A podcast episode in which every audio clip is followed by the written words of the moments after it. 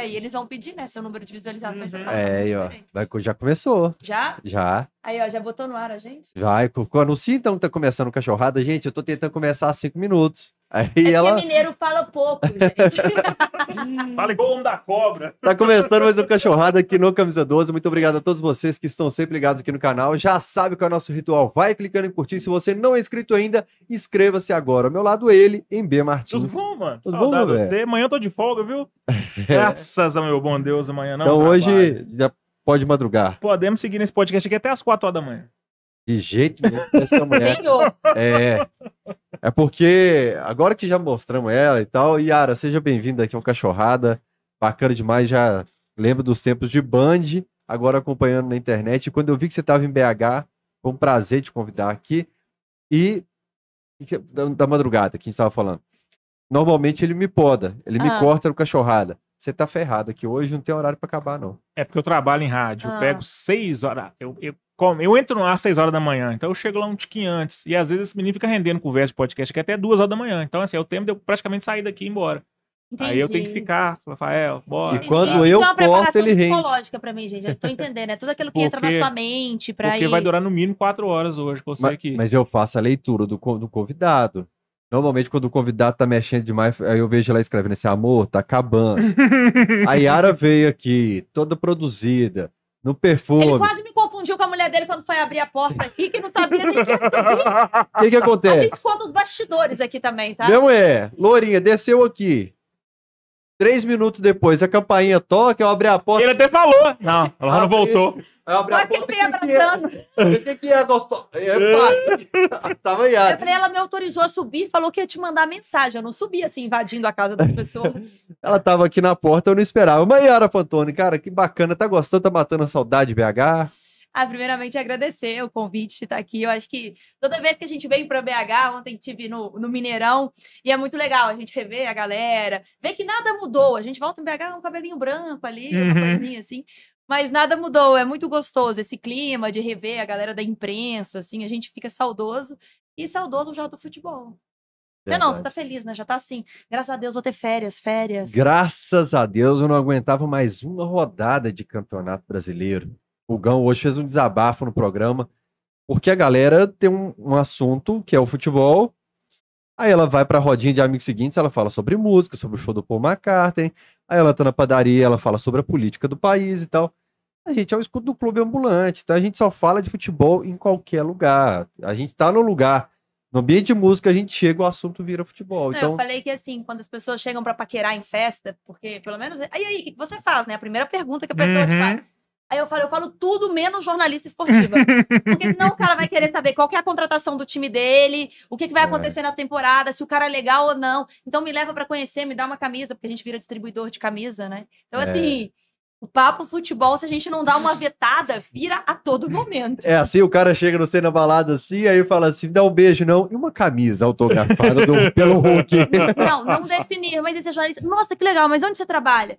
Com time? Com que time? Nossa, que legal, sou muito fã dele. Mas me conta, e o fulano é legal? Eu não sei. Acabou a paquera. Acabou. No final, você pode ficar com o cara ali conversando sem beijar, você não precisa enrolar. mas se você falar do time dele, você já ganhou e o cara tá- já tá apaixonado. Nisso o Gão tem uma facilidade que eu não tenho. A gente tá num show, igual aconteceu. Aí o cara chegou, tá vendo o Gão, e às vezes eu até evito andar com o Gão no rolê por causa disso. Que a pessoa associa. A pessoa vai querer e vai chegar muito exaltada. O cara chega falando de futebol, Gão, meu irmão, eu paguei caro por esse ingresso aqui. Eu vim falar de música, porque eu paguei muito caro pra ver esse show. Vamos falar de música? Você gosta qual música do cara? Eu já não consigo dar o corte pra.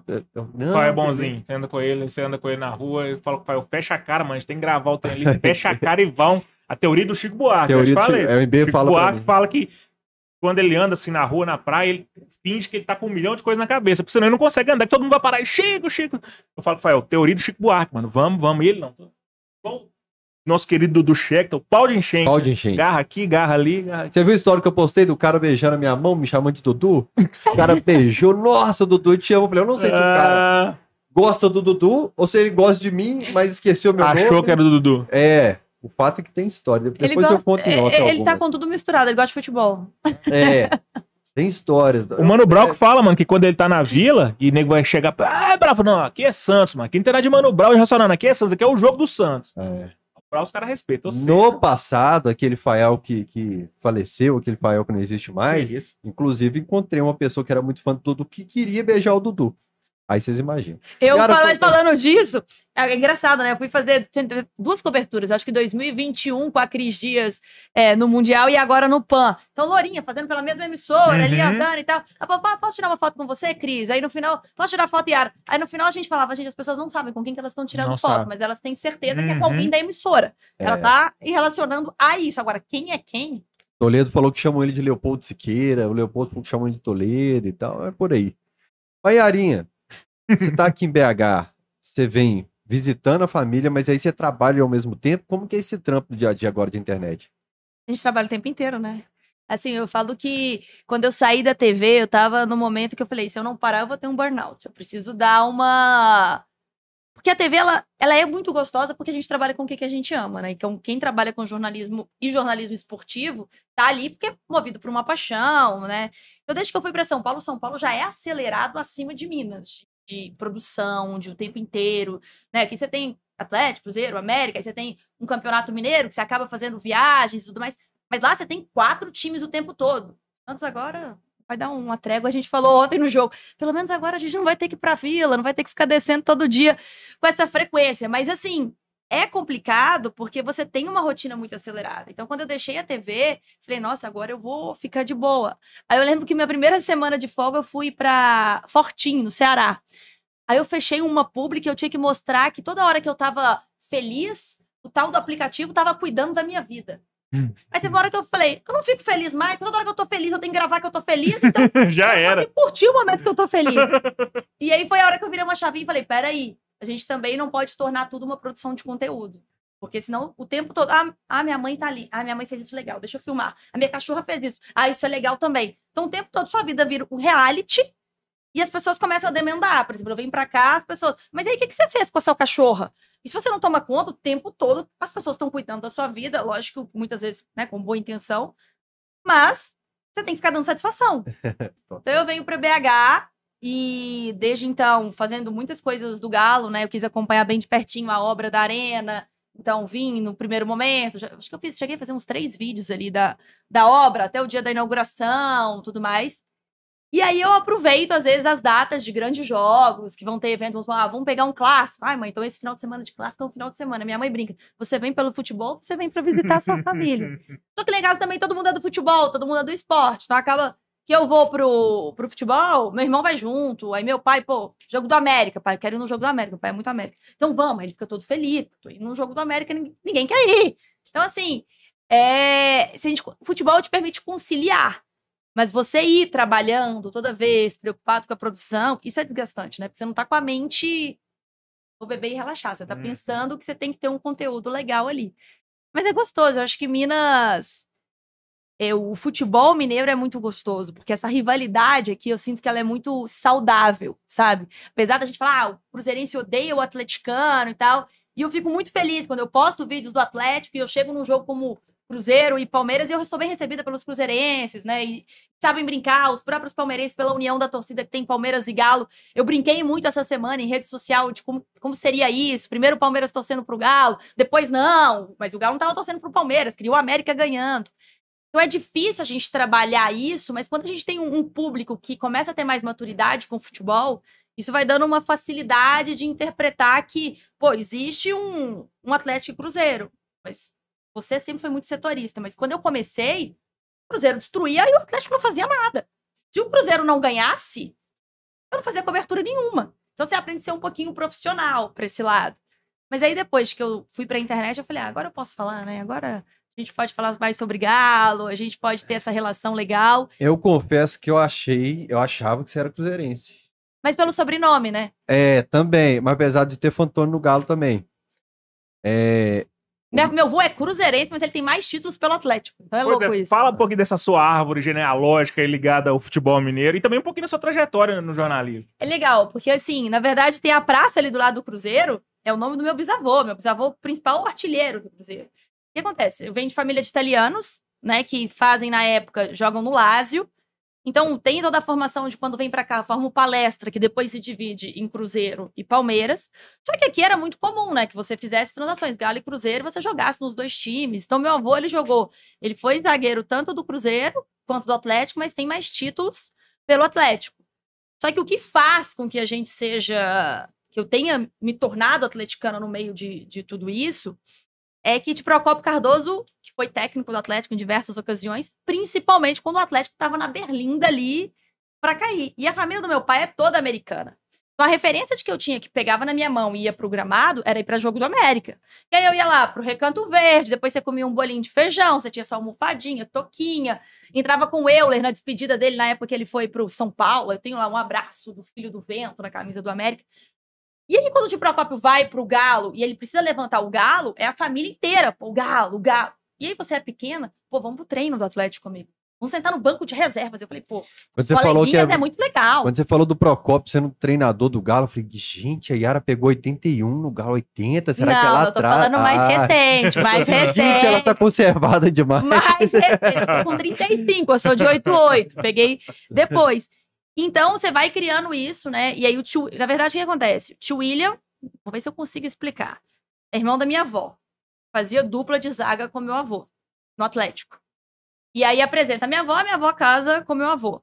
E aí, depois, meu avô vai fazer dupla com o de Procópio, numa geração mais jovem. Vai falando os nomes da galera pra, pra, É. pra gente. Procópio Cardoso com Benito Fantoni, que é meu avô. Uhum. E aí ele faz dupla de zaga, minha avó apresenta o tio Procópio, a irmã dela. Então vira tudo uma família só. Gente, era uma panela. Vira tudo uma panela só. E aí o tio Procópio cruzeirense, a gente fala que um cruzeirense fez a família ser galo. Tanto que ele fala, eu não podia falar na época, não, você não vai ser galo, você tem que ser cruzeiro. Era treinador do Atlético. Uhum. Então era uma época muito boa e a gente ganhava camisa. Imagina você chegar na escola, pô, meu tio é treinador. Eu vou pro treino, eu sento. Então, pra gente, aquilo ali era mágico. Pô. A gente tava. E aí, na época, minha mãe guardava as reportagens, pô, o Galo não Que caiu. ano? Ah, não lembra o aí? Procopio 2004 foi treinador do Galo, ele salva o Galo. Então deve ser 2004. isso. Então, acho que são, são três idas, assim, de, em anos bem próximos que acaba acontecendo. Mas é isso. É um pouquinho, a gente se torna um pouquinho, mas eu lembro que na época de Marques, Guilherme, Valdir do Bigode já tinha. Ele já tinha Uhum. sido treinador. É, ele, ele vai, porque o Procopio vai e volta, Acho né? que 2004 é o último momento, né? Que ele. E é do- do- dos treinadores com melhor aproveitamento na história do Galo. Então é muito legal, assim. E ele nunca deixou transparecer que era cruzeirense. Não sei nem tio, desculpa se eu tô te contando isso aqui pra todo mundo, né? Mas é a Campeão, realidade. campeão da Comebol de 92 e montou o time do Hexa-Campeonato Mineiro. Tá vendo? Respeito máximo pelo Procopio. E aí, a- só que a família do meu avô, né, de Pantone, criação de palestra e tal, é toda do Cruzeiro. Então, assim, eu Uhum. sempre tive um respeito muito grande pelo Cruzeiro. Tanto que eu tenho camisa em casa Fantone, escrito Cruzeiro, Fantone, escrito no Atlético, e aí Fonseca, que é o sobrenome do meu pai, escrito no América. Meu padrinho era presidente do América, meu avô foi conselheiro do América a vida inteira. Então, assim, a ligação com o futebol sempre foi muito forte. Só que na época ali de grandes decisões, né, que você tinha que definir, e aí virou Atlético e não, não tinha como. E aí você é criança, quanto mais fala você não pode ser, mais você vai ser, mais você vai cornetar e, e as coisas foram acontecendo. Mas essa raiz do futebol é muito legal dentro de casa. Então, assim, tanto dentro do Atlético quanto dentro do Cruzeiro, é uma receptividade, assim, com muito carinho, é, de receber prêmios. Ah, vem cá, seu avô foi homenageado por causa disso. O maior artilheiro, acho que meu bisavô foi o primeiro a ir para a seleção brasileira com a camisa do Cruzeiro. Então tem essas histórias que, pô, você vai receber uma homenagem de um clube que independe do que você hoje pensa, do que você torce. Eu acho que cada vez mais a gente está tentando desmistificar isso o, na internet. o Nijão e Nijinho do Cruzeiro. São. São. O Ninão é pai do meu Ninão, avô. Ninão. É pai do meu avô, o Nijinho é tio. Eram Ah, três tá. irmãos, né? Que na época era Fantoni 1, 2 e 3. E o Benito Fantoni era o estrangeiro que mais tinha vestido a camisa do Galo até o. Quem que passou ele agora? Alguém passou não sei. ele. Na verdade é porque ele foi Casares. naturalizado. É, ele Acho foi Casares naturalizado depois. Eu ele. não sei como é que eles fazem esta conta. E aí o irmão do vovô, que é o Fernando Fantoni, foi zagueiro do América há muitos anos, também jogou no Galo. Então, assim, tinha uma... Se o futebol desse dinheiro naquela época, eu não estaria aqui. Estaríamos em outro patamar. Mas é muito legal, porque é muita construção do futebol mineiro, da Uhum. história, de quando surge a raiz. Igual fala, Yara, você é atleticana, você quer que o Cruzeiro se lá? Não. Eu vou falar mais sobre o Atlético, eu gosto do Atlético, eu tenho identidade com o Atlético, eu vou morrer chorar Mas assim, que eu quero que o Cruzeiro se lasque, que seja ruim, tudo que aconteceu né, dos últimos anos pra gente do futebol mineiro é péssimo. Né? Você pensando em profissional é horrível. Parabéns por ter essa visão pacifista. Eu não tenho. Eu sei, eu, Eu sei, e tá tudo bem. realmente ir lá no programa e pisar. Eu não sinto pena nenhuma do Eu tô mal menos aí, velho. Eu, tipo assim, eu não gasto muita energia desejando esse mal pro, pro, Ah, pro mas Cruzeiro, eu tô na não, rivalidade diária ali. Não, né? você tá no- no- na linha de frente. Não, é gostoso ganhar um clássico, é muito bom você ganhar um clássico.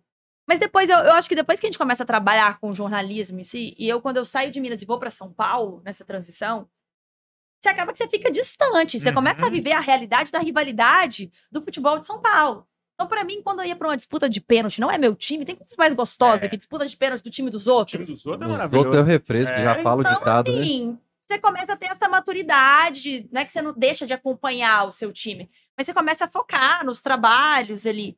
E hoje, depois de tudo, né, pela história do Galo, quando você constrói um estádio, né, e, e vai vivendo isso, é muito significativo. E aí você começa a querer levar isso para São Paulo, a galera que tá lá tem que saber dessas coisas de Minas. E principalmente no jogo aberto na Band, toda vez que tinha uma oportunidade, falava, pô, põe o futebol mineiro aí, vamos falar disso. Tanto que o primeiro grande jogo que eu cubro em, em São Paulo, em 2018, é da Copa do Brasil. Que é Cruzeiro e Corinthians, dentro da Arena Corinthians, e o Cruzeiro é campeão. Né? Mas assim, pô, queria que fosse o Galo ali 10 mil vezes. Mas assim, vou menosprezar e fazer um trabalho de jeito nenhum. Né? Mesmo porque quando você trabalha de reportagem, você tá cobrindo todos os times. Você não tem como, igual agora, por exemplo, tô indo para fazer o Mundial do Fluminense. Pô, pra mim, cobrindo o Fluminense, que teoricamente é o Brasil ali, quanto mais o Fluminense for, quanto mais chegar, mais visibilidade, mais de patrocínio Óbvio. a gente tem, mais coisas a gente tem pra contar de história. Isso Se é não chegar legal. na final, por exemplo, o conteúdo que você vai produzir ali, vai, pô, você vai. Não, porque você tem um Haaland da vida, né? Você É. tem uns conteúdos acima do Uhum. normal. Mas mesmo assim, é, pro mercado brasileiro, Cai a muito. galera quer ver o A própria Fluminense. Copa, por exemplo, feminina que eu fui agora, Brasil é eliminado, você tem uma queda enorme do que vai acontecer. E a gente já tem isso, né? A gente vive um momento do, do- do futebol feminino crescendo muito, né? No próprio Atlético, dentro do Cruzeiro, as No contratações. Atlético, não, infelizmente, porque saiu todo mundo, saiu treinador, saiu jogadores e Eu acho que é uma fica meio- realidade que dói, né, Fael? Dói falar disso. Eu, eu tô meio preocupado com a forma como estão tratando a situação por lá. Mas eu e o MB, a gente traz aqui diversas pessoas, a gente não traz só atleticano aqui no Cachorrada Aham. Podcast, mas a gente fica sempre cutucando, né, MB? Pra quem que torce? Veio o Amaral Amaral aqui essa semana, entregou o time de um monte de gente, inclusive do Everton Guimarães. Olha. Ele, ele não saiu, apanhou depois? Ah, ele vai fazer esse- uma brincadeira, Ele vai dar saiu certo. entregando todo mundo aí no, no podcast dele. Só que eu sinto que aqui em Minas, talvez por ter duas forças Sim. assim, é, a turma fica mais reativa. E lá em São Paulo, talvez por ter uma divisão maior, no Rio de Sim. Janeiro, a turma, tipo assim, vou cobrir teu time e a torcida aceita sabendo que o cara torce por outra equipe, mas cobrir. Você acha que é por causa dessa quantidade de clubes maior? Eu acho que Ou as coisas estão mudando um pouco. Eu acho que antigamente a gente era obrigado a esconder. né? A gente tinha o Alterosa Esporte, que era o que tinha a bancada democrática. E por quê? Que eu acredito que foi um sucesso. Meu sonho, eu lembro de eu falar, por que que você quer ser jornalista esportivo? Porque um dia eu quero fazer uma matéria, eu quero estar sentada na bancada democrática. Era o sonho de criança. Nós estamos precisando de atleticana lá. Tá vendo? Então, assim, a gente constrói A um sonho. Por quê? Porque quando você tem uma pessoa que assume o que ela é, você cria uma identidade. E é o que falta. é o que falta a identidade, não é? Tá fazendo aqui depois. Tá aparecendo na câmera, né? Tudo que tá fazendo. Falta identidade. Pareceu não. Mas você a sabe do que eu tô falando. Ah, é. Falta identidade nisso, né? Então, quando a gente se identifica, pô, tem um atleticano que pensa assim como eu penso. Tem um Uhum. cruzeirense que pensa. Então você cria uma identidade. Então o Alterosa Esporte é um sucesso por causa disso. E a gente era muito carente de ver conteúdo local na televisão. Tinha o Minas Esporte na Band, tinha o Globo Esporte e era só. Pra gente ver esses ESPN, Antes do Alterosa Sport Esporte, o Globo. Esporte nem falava de Minas, era Pois o Globo é, a Esporte gente é nacional. obrigado a engolir de futebol de Rio, São Paulo, sei lá, tá tendo um jogo do Campeonato Mineiro, você tá assistindo aqui Fluminense e Volta Redonda, Campeonato Isso, Carioca. por que, que você acha que o jogo aberto é o sucesso que é? Pela resenha que tem, pelas Uhum. pessoas assumirem o time delas, se provocarem e brincar. Porque o futebol faz parte disso. Eu falo que eu sinto muita falta desses jogadores raiz, igual, ah, eu não gosto do Neymar, eu não gosto do Gabigol, eu, não... eu adoro eles. Eu acho que o futebol tem a graça por isso. Quando um Hulk, tudo bem que tá reclamando demais, O Neymar eu gosto Mas do quando ele reclama e ele cria uma, Nossa. uma coisa que ela, e mostra a personalidade dele, ele ganha o torcedor ali. Sim. né? Que você mostra, pô, ele tá bravo pelo mesmo lance que eu estou. Uhum. Eu acho que. E é o que a rede social traz pra gente, né? Que é você criar uma identidade. Você não se conecta mais com a emissora, com a revista, você se conecta com a pessoa, com quem está falando. Por isso que cada vez tá, a, a mídia partidária ela tá, é- era algo nacional, depois virou estadual, virou da minha cidade, agora é do partido político que eu gosto, é do time. do- Isso. eu só absorvo conteúdo do meu É time. fã do artista que eu gosto. É, então fechou a rede social, teve disso, né? Deu Mas isso é ruim, né, cara? Porque quanto mais dentro da bolha você tá, menos troca de conhecimento você vai ter, É. menos. é isso. Talvez isso tenha gerado o caos que, que gerou é, agora. isso é. Eu percebi agora que a gente chegou na resenha e tal, de- a, a dupla aqui chegou praticamente a hora que a gente começou o programa, eu não preenchi seu copo com líquido nenhum. O que, que você Olha, quer? eu- Refri, cerveja, braminha gelada? Cerveja, pode ser cerveja. Joãozinho, pega uma braminha lá pra nós, então. Tá? Tem gin também. E você sabe que eu tenho um problema em São Paulo? Que o mineiro, a gente tá acostumado a beber, assim, 10 horas da manhã, dependendo do dia, a gente já pode beber. Já pode. É porque é noite em algum lugar do E a mundo. gente bebe então- rápido, né? A gente vai bebendo numa velocidade. Às vezes eu bebo, e eu vivo muito com homens, né? Num, num ambiente que hoje tá mudando, mas que é muito masculino. Às vezes, na hora que você vê que você tá bebendo mais rápido que os homens que estão ali na mesa, às vezes eu fico, meu Deus, peraí, deixa eu é baixar a bola de aqui um pouquinho. Bonitinho esse gin, olha só, cara. que Eu ganhei. esse gin é bom. É parente do, do outro lado, aquele da garrafa bonita? Eu já é ganhei mesmo? uma garrafa, tem a garrafa Não. grande dele. Eu ganhei de outra, de outra empresa. Ive, Ive o da Bruxel. garrafona tá aqui. Esse aqui é maravilhoso. É, isso é bonito demais, cara. Aqui, eu vou acumulando bebida. Esses dias eu fui no. Eu vou ganhando bebida e vou deixando aqui no meu estoque. Um churrasco, o pessoal leva o que for beber. Eu levei desenchar, levei todo tipo de bebida Desinchar, né? No Apesar churrasco. que o verão tá chegando, né? É Inclusive, importante. sigam lá no Instagram, arroba Pense em Gin. A empresa da Aham. minha esposa, pô. Especiarias pra gin. Ah, dá uma moral lá. Ah, mas essa Tá vendo? caneca aqui tá É, bonita. ué. Pô, pô, Olha. pô, pô, pô, Como é que abre aqui? Esse é de rodar? Já Ô, tem um João, abridor aí da Catel, ó, tem Cadê o KTO aqui? Mas, ô, Yara, quando foi que virou a chave que você falou, foda-se, vou comigo que eu sou atleticana e... Não é um foda-se assim, na verdade. É Tá porque, bom. na verdade, quando você trabalha no- em São Paulo, as pessoas querem saber que time você torce. Uhum. Palmeiras, Corinthians. E aí você fica. E quando você vira e fala assim, sou Atlético, é um alívio para as pessoas. Você não tá competindo com ninguém. E em São Paulo, desde que eu cheguei em 2018, o Palmeiras é muito vencedor. Então, ontem, quando eu postei, inclusive, uma, uma foto lá, que as pessoas às vezes ficam brincando, porque eu peguei um crescimento muito grande do Palmeiras. E Hum. quando eu tô na Band, a Band fecha para fazer um Mundial do Palmeiras. Então, assim, aí você cria uma identidade ainda maior, porque você cria um nicho das pessoas que estão indo lá acompanhar. Então, assim, às vezes caía final de semana que coincidia de cair mais jogos no Allianz. Então, então tinha aquela coisa, você é palmeirense, aposto que você é palmeirense, você torce pro Palmeiras. blá. E aí, quando você vira gala, a torcida do Atlético é parceira da torcida do... E dá uma liberdade. Isso acontece principalmente quando eu vou trabalhar com o Milton Neves. Porque quando eu Uhum. trabalho com o Milton Neves, era o galo mais lindo do mundo. Era o galo mais... E às vezes ele ia falar uma asneira do galo que eu não ia concordar com ele. Aí quando eu começava a discutir, ele falava, vou contar, vou contar, vou contar.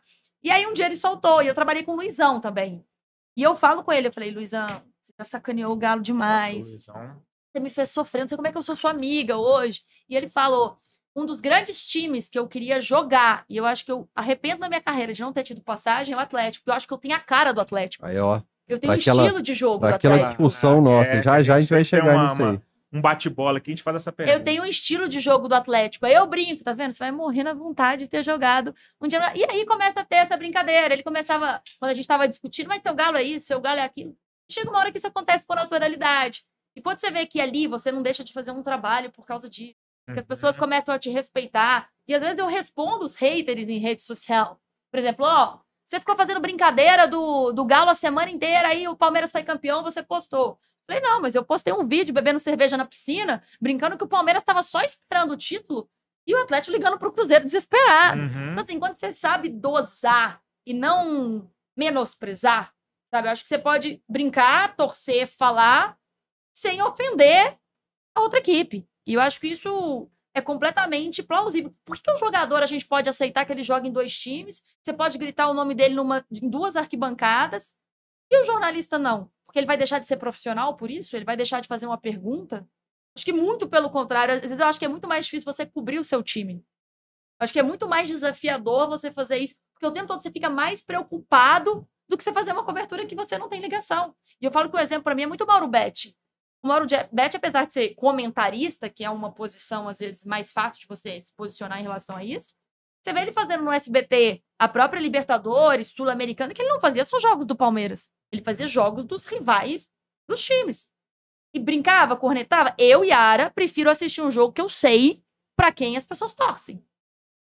Do que eu ficar lá. Ah, esse cara tá tendencioso. Esse cara tá aí. Esse cara... Não, já sei. Essa opinião dele é a partir disso e da vivência dele. Porque todos nós temos experiência. Então, assim, se o Fael é galo, por quê? Porque alguém na família dele, ele teve uma referência, aconteceu uma coisa. Então, ele tem um. ba- Ele tá baseado em alguma coisa pra ser isso. Vamos dar um tintinho. Opa, Não, cara. agora. O, o meu tá vazio, eu tô querendo pegar alguma coisa lá, que o meu tá. Ó, e quem tá assistindo de São Paulo, aqui é como se fosse sexta-feira, tá? Porque em É BH é verdade. feriado. Feriado. Feriado. Em São Paulo não é. Senão as pessoas vão falar, pô, tá bebendo já na quinta-feira, já abriu o bar. E se tiver também. eu vou- Apesar que eu não sei que eu trabalho amanhã. Eu descobri Eu tô que de tem uma cidade interior de São Paulo também que é feriado. Tem várias É cidades. feriado? Tem, Tem. tem quatro estados e mais sete capitais. Que é Ó. feriado amanhã. Eu achava que era só aqui. Não, tem, tem um porrada de É lugar. feriado que é dia santo? É. Nossa Senhora da Presença. Padroeira, Padroeira de Gerais. BH. Então vamos beber todo mundo. Você que tá em casa, mundo. abre sua cerveja, vem beber escutando a gente. E como é dia Santos pra beber e dá pro santo. dá o resto pra dentro. Vamos dá- falar de Santos Santos, não, que o negócio É não tá verdade, bom, mano, não deixa. tá bom. Ô, ô Yara, é, ontem você tava no jogo do Palmeiras, e é inevitável, assim, não falar de Galo e Palmeiras nos últimos anos. Como que ficou essa vibe de Galo e Palmeiras lá, a hora que os caras viram o Galo no sorteio, ainda existe um certo temor pelo fato do Galo vir de temporadas boas, com títulos, ou não, eles já estão meio confiantes que estão pegando o Galo e estão eliminando o Galo. Como é, É que tá essa muito relação? louco isso. Eu falo que a gente sempre teve uma rivalidade, um clássico Atlético Cruzeiro. Inclusive, acho que o Atlético perde o campeonato. Aquele jogo contra o Cruzeiro, o próximo jogo contra o Curitiba ali, mas o jogo contra o Cruzeiro é crucial dentro de casa, você perder os pontos que perdeu. Só que o Atlético começa a ter uma rivalidade fora. O Atlético começa a crescer e tem uma rivalidade com o Flamengo e com o Palmeiras. Só que o Palmeiras, durante três anos, a gente é eliminado na Libertadores. Pô, aquele jogo no Mineirão que a gente faz dois aqui, toma um empate. E eu fui em todos os jogos, tanto ida quanto volta dessas, dessas, né, nessas competições. Então, assim, existe uma rivalidade, mas existe uma plena sabedoria de uma superioridade do Palmeiras. Bem francamente, eles sabem que o Palmeiras tinha mais time, mais elenco ali para ganhar. Tá bem hoje. 2021, será também? Mas não é. Vamos pensar historicamente, quando a gente Sim, fala disso. Estatisticamente. estatisticamente- 2021 e 22, nos quatro jogos, o Galo foi melhor, na minha opinião, nos quatro jogos, provavelmente. Sim, 2021 o time E era melhor. perdemos em falhas, né? Em Uhum. detalhes ali que foram super importantes. Tanto que é, é- é sem perder, né? Perde sem perder. Perde sem perder. não- Sem perder. É. Mas não existe essa rivalidade. E aí o Palmeiras tá num momento que ele tem uma grande rivalidade que não é nem com o Corinthians mais. É uma rivalidade com o Flamengo. E aí o Flamengo também tá no auge, desde 2019 o Flamengo tem uma crescente e se torna um grande. Então fica Atlético, Flamengo e Palmeiras. O Grêmio ali, mais ou menos, em algumas situações. Uhum. O Grêmio caiu, né? Então, É, mas assim, nos últimos tempos o Grêmio chega pra dar, né, principalmente falando de Renato Gaúcho ali nesses últimos tempos, mas o, o- o palmeirense, ele não é que é soberba. O palmeirense, eu fui no jogo Atlético e Grêmio, tinha galera da Mancha Verde com boné da Mancha Verde no meio da torcida ali do Atlético. Então assim, é legal, eu vejo, pelo menos por mim, assim, da identidade que eu tenho com o Palmeiras, e no dia que o Galo fez foi Atlético e Flamengo. O Atlético faz 3 a 0 no Flamengo. O jogo é 7 horas.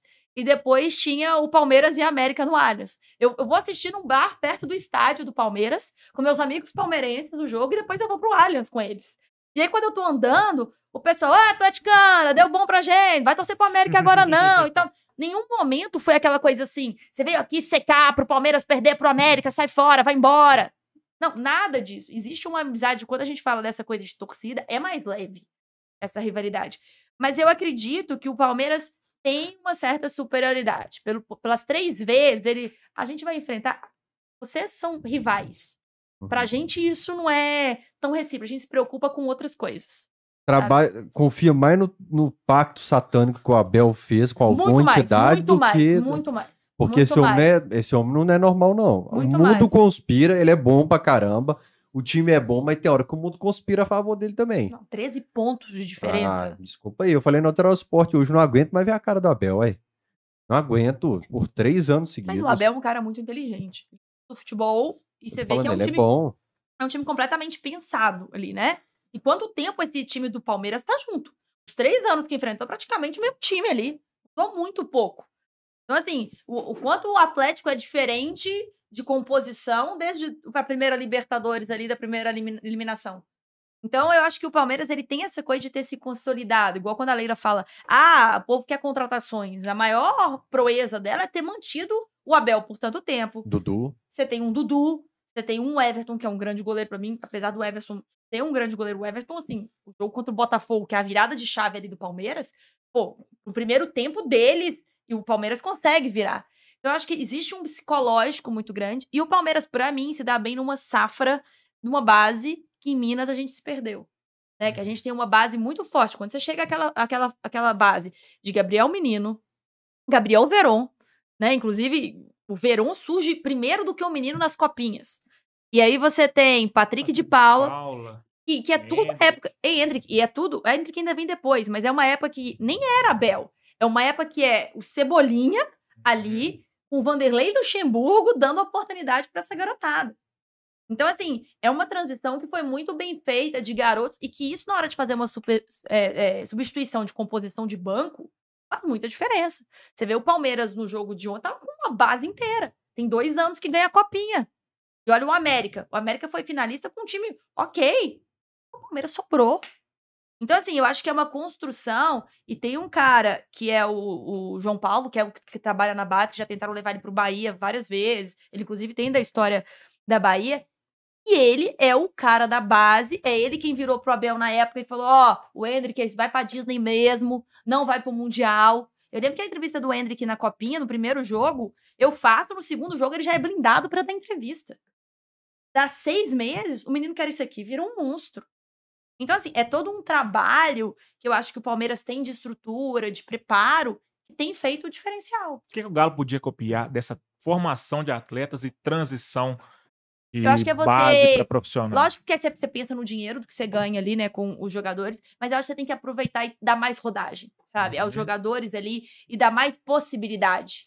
Tá, vamos supor, o Gabriel, o Gabriel Menino. Não foi um cara que se destacou sempre. Ele teve momentos ruins. Ele, ele mesmo fala, teve um momento que tava na gandaia, teve um momento que se perdeu ali. O próprio Hendrick ficou um tempo Não, não fazia assim, gol. Você cobrava. Quando o Palmeiras tava com aquela coisa, quem vai ser o camisa 9 do Palmeiras? Quem vai ser o cara o centroavante? Ao Hendrick, o Hendrick, ele sofreu pressão. Existia uma pressão para que ele fosse esse cara. O que, que o Abel fez? Tirou ele, ele nem entrava como titular, tinha jogo que ele nem entrava. Uhum. Terminou o final da temporada estourando, batendo meta e o Palmeiras ganhando dinheiro do Real Madrid. Então, assim, eu acho que é uma estruturação de você não pensar naquele di- dinheiro imediato. Uhum. É você acreditar na construção do garoto ali, é, do dia a dia. Eu fiz agora o, o Mundial Sub-20 na Argentina. Pô, o Savinho. Savinho é um cara que joga muito bem, que é uma cria do Atlético ali, que tinha potencial, acho que, para ajudar mais o Atlético, Uhum. para ele sair com um nome maior dali de dentro. Sabe? De sair como um. Hoje, ó, ele é um cara do Atlético. Que... E eu acho que o Atlético construiu base, Atlético e América principalmente, grandes nomes Sim. que a gente tem no futebol. E hoje a gente tem perdido. E o Palmeiras leva vantagem porque aí ganha dinheiro quando vende, faz grandes vendas. O investimento você consegue manter um elenco vencedor. Você consegue manter um Abel Ferreira aí por três anos tendo proposta de Arábia, de tudo. E hoje é difícil você fazer concorrência com o dólar e com o euro valo- valorizado como tá. E o povo lá tem mais paciência com a galera que sobe da base do que aqui, porque a torcida do Galo é- tem um histórico de pavio muito curto com o jogador da base, de eh, muito menos paciência do que em comparação com outro jogador que vem de fora, que vem de outro clube. Eu acho que não é nem a torcida, eu acho que assim, por São Paulo a gente vive a copinha muito de perto, né? A gente vive a copinha ali. E eu falo que eu sou uma apaixonada pela copinha. Porque você começa a ver histórias. Por exemplo, o Estevão, do Palmeiras, ele foi o destaque no Mundial Sub-17 da seleção brasileira agora na Indonésia. Eu falei, esse cara vai ser o cara da copinha desse ano, né? Tanto que é- o povo fala que ele vai ser o novo Neymar, inclusive, não sei se é assessorado, tem alguma coisa das empresas do Neymar e tal. É o Messinho, né? É. Então, assim, é um cara que tá jogando o Mundial Sub-17, que tá. O Abel tá escalado, e que ontem fez a estreia no futebol profissional do Palmeiras. Pela primeira vez, o Estevão. Aí você pensa, ele colocou numa final de campeonato o cara que pode ser o cara da copinha desse ano. Assim, eu acho que o Palmeiras ele tem apostado na base e ele tem dado visibilidade. O próprio Kevin. O Kevin teve na seleção sub-20, ele era reserva da seleção sub-20 agora né, na, no Mundial. E aí, quando tá Palmeiras e Boca, o jogo apertando, o Abel banca e bota o Kevin em campo e o Kevin, o Kevin faz uma excelente cobrança de pênalti. Depois, se não me engano, do Gustavo Gomes ter errado a penalidade. Então, assim, não existe aquele. Eu não lembro do final do Campeonato Paulista de 2020 ou 21, Quem bate o pênalti final no ângulo é o Patrick de Paula. Então, assim, é a oportunidade, ó, você é novo, você é menino, mas você vai assumir seu culhão. O Atlético faz o fazer. oposto disso É totalmente. isso que eu falo. O Rubens bateu um pênalti na Libertadores esse ano. Não, mas eu falo que o Atlético ele tem medo de utilizar os meninos a todo custo. O Alisson vem. Tive informação de que o Alisson vem arregaçando nos treinos. A mesma informação, da, que a, a mesma pessoa que falou que o Rubens seria titular. Quando o Rubens não estava sendo utilizado, o Rubens foi titular. Ela falou assim: e o Alisson tá destruindo os treinos. O Atlético tem medo de utilizar. Cara, eu acho que eu vi um negócio nesse jogo contra o São Ele Paulo que eu improvisa. tinha, há muito tempo que eu não via. A torcida pediu o Rubens, cara. É. Quando o jogo tava difícil ali, a galera pediu. Porque normalmente a gente olhava pro banco, quem que dá pra pedir? O Pedrinho não dá, o É. Kardec não dá. Não adianta, tem ninguém pra eu gritar. Eu não sei é, se vocês têm essa impressão, mas assim, pelo menos na minha vivência de Atlético, principalmente aqui, pô, quando chega o Ronaldinho Gaúcho, a gente tinha que mania de pegar. É, os- é como se assim, aquela. Pensa aquele jornalista que se deu bem na Globo, agora ele vem pra minha emissora, porque a Globo já não quer mais tanto ele. Então o Uhum. Atlético tinha essa mania de trazer um grande craque, mas não o craque no melhor momento dele. Em vez de pensar de você revelar um grande craque, você ganhar dinheiro em cima desse craque. Você fazer seu profissional dentro de casa. E eu acho que o João Paulo ali dentro do, do, do Palmeiras é um cara essencial e que sabe fazer isso muito bem. Então, assim, é levar a sério uma copinha. Palmeiras tinha aquela coisa que não, é, não tem copinha, não tem, copinha, mundial Tem mundial. dois anos seguidos que está ganhando copinha. Por quê? Porque você tem meninos que estão se dedicando. Pô, se você pegar a seleção sub-20 ali, você tem uma galera que completamente de São Paulo. Você, você tinha um Savinho que era daqui. E eu acho que o Matheus, que era lateral do Cruzeiro, esse é o nome dele agora. Lateral direito do Cruzeiro da base. Mas assim, o resto é tudo o núcleo Rio e São Paulo. Então, Minas Gerais se perdeu, quanto a América, quando você pega Fred, Gilberto Silva. Você pega grandes nomes que saíram daqui e que hoje quem a gente revela? Quem é o craque que tá aí no mercado que surgiu em Belo Horizonte? Sabe, você não tem essas promessas para pensar de viver em futuro. Você sempre tem que gastar dinheiro trazendo gente de fora porque você não tem quem colocar. E é Acho que- problema crônico. Falei no pós-jogo há menos de 24 horas, eu falei, o Atlético tem um problema crônico, alguns, na verdade. Jogo que você acha que tá tranquilo, ele vai se complicar, e se tem problema crônico é da base, que não é de diretoria, não é de, de presidente X, de diretor de base X, é um problema que o atleticano viu a vida inteira. Ele consegue pensar alguns nomes, mas, de um modo geral, a base sempre foi um problema pro clube. Mas você não acha que também isso é uma decisão de treinadores? É você ter treinadores. Não, não, não é que a diretoria não tem que interferir em escalação, porque a gente sabe que acaba. Né, que algumas coisas são decisões conjuntas. Mas quando você tem um. um- Vamos lá pensar no Palmeiras. Marcos Rocha foi escalado de zagueiro. Já pensou o Marcos Rocha de zagueiro? Ele sempre foi um lateral completamente ofensivo que Uhum. precisava de uma cobertura aqui no Atlético. E o Abel banca, e ele banca a decisão e o pensamento tático dele. Quando ele vira e coloca um cara do sub-20 num, num dia em que o Palmeiras tá num jogo decisivo contra o Boca e fala que o cara vai bater um pênalti, porque se no treino ele treinou e tava cobrando bem, ele pode bater, ele tá colocando dele na reta, mas ele ônus e bônus, né? Quem diz aquele quem não arrisca não petisca. E eu acho que o Atlético segura muito. Aí pega, vende o cara num preço ali ok. Pô, pra mim o Savinho tinha muito mais gás e lenha pra queimar no Atlético. Mas Pelo isso que eu aí vi. É complexo, velho. Eu, E ele sinceramente, eu não no- tenho uma resposta pra isso. Vende na hora que aparecer a primeira proposta, segura, correndo o risco do uma cara, proposta muito o cara boa. não virar isso tudo. E aí? É, isso é difícil demais. Ele tava na- no, no sparring do Sampaoli, que era um, um grupo de atletas, o Neto, ele, que era pra completar treino. Era pra completar treino, Cadê sabe, o no Neto, Atlético. por exemplo? Ele Você não, falou do na Neto. ele- Chapecoense, jogou até de camisa 10 lá, mas assim, cheio de problemas que envolvem o jogador lá. Não vem um caso agora. É, o Savinho é um caso curioso no Atlético, porque ele não está sendo utilizado no profissional, ele não está sendo utilizado no sub-20. Em alguns momentos ele vai para o sub-17, ele vai para o sub-20, ele vai para o profissional. Ele era um nômade, Sim. era um cigano que ficava rodando ali. Eu acho um erro de planejamento total de É. categoria de base. É, mas eu falo, eu fui cobrir o Mundial agora sub os craques do Mundial. O Brasil foi eliminado, tudo bem, mas ele perde posição e ele tem maturidade para retomar a posição, de ganhar o elenco, de ganhar o treinador. Não é aquele cara que se emburrou porque ficou no banco, porque no segundo jogo já não é. É um cara que chegou e virou para Cares. Então, assim, eu acho que a gente precisa desse tipo de. Eu acho que o Atlético tem aquela coisa, né, de ser sou sofredor, tudo tem que ser sofrido se não for galo. E eu acho que a gente tira isso da molecada. Eu acho que a gente tá tirando responsabilidades dos meninos que eles têm que pagar por esse culhão. É igual, pô, o Hendrick, o dia que tava no banco, jogou a camisa no- na cara porque tava chorando e tal, e a câmera foi lá e filmou. Você tem que pagar o preço. Você é o cara que foi vendido pelo que foi pro Real Madrid. Então você vai pagar o preço da sua exposição e você vai aprender a viver com pressão. Ai, não, eu vou poupar o cara porque o cara. Aí o mundo te devora.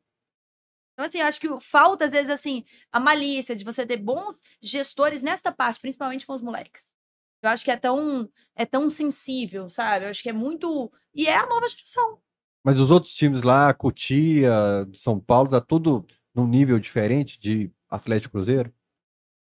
Olha, eu não, não sei te falar, mas assim, eu digo de. de... Corinthians que tinha um terrão, que tinha uma vibe diferente de Não, base. é, eu digo assim, por exemplo, a gente tem o Biro. foi- O Biro que tem sido um grande destaque, tipo, do Corinthians e, e tem pegado seleção. Então, assim, eu acho que. Lógico que tem investimento, né? Você olha pro futebol de São Paulo, teoricamente, vai um investimento sempre maior ali pra capital, pra tudo que tá acontecendo. Mas eu acho que é de mentalidade mesmo. Eu acho que é, é onde investir. Investir. O que, que, que é melhor? Eu ter uma grande figura e trazer um grande jogador? Ou é melhor eu fazer a história daqui de dentro? Eu acho que é igual quando você vai ser contratado, qual que é a missão da empresa? Qual que é a política? Qual que é o ideal da empresa? Eu acho que é um pouco disso. O É ideal do você, Galo é vencer, vencer, vencer. é você apostar. Quando veio o Ronaldinho Gaúcho, você apostou, podia ter dado tudo errado. Sim, toda Quando veio o é Hulk, aposta. Podia dar tudo errado. Então, assim, em que tipo de aposta? E eu acho que chega um momento que você tem que fazer um equilíbrio de apostas. Né? Pô, quanto tempo que o Palmeiras não traz uma grande contratação e tá vencendo desse jeito? Tem alguma coisa ali. Então, é- vamos olhar com carinho ali e ver o que, que eles estão fazendo? E ali é curioso porque mesmo tendo a grana que tem, a Crefisa por trás, o investimento, é, é um time que os atletas da base estão tendo oportunidade, igual você falou, porque tem uma gestão, tem um planejamento aqui. O cara da base só entra na roia. Quando E aí você não pega um tem Corinthians ninguém, que foi o fudeu. Precisa de um lateral. Ah, busca o menino É, da base lá. Era e- chama o Procópio e coloca os meninos Isso. da base. Não, e aí do o do Corinthians, você pega o Corinthians que é o contrário, que tá com uma equipe completamente mais velha, que você pega um Renato Augusto, um Fábio Santos, que se aposentou, né, um Fagner, então você pega e tá dando errado. Então, assim, o que, que eu vou copiar? Eu vou copiar as coisas que estão dando certo. Eu acho que o, o futebol, lógico, ele é ingrato, às vezes nem sempre o melhor vai ganhar. Ah, a gente tá cansado de ver coisas acontecerem. Mas eu acho que a gente tem que pensar é, muito na logística de, de estruturação de clube, principalmente com as chegadas das SAFs, né? Com esses eh, dinheiros, por exemplo, o Red Bull Bragantino. Pô, é um time que surpreende de estrutura, de que como vem, pô, tava lutando pelo título ali. E isso não acontece esse ano. Tem três, quatro anos que o Red Bull tá ali remando e fazendo. Foi finalista da Copa Sul-Americana contra o Atlético Paranaense. Então você tem um, um momento que você tem investimento, mas você aposta. O Barbieri ficou quanto tempo ali na gestão? Acho que foi um dos técnicos que mais E mesmo seguiu. eu achando ele fraquinho. Mas Ok, eles convêm, eles mas acreditam na ideia um dele. propósito. Você escolheu qual que é o seu propósito.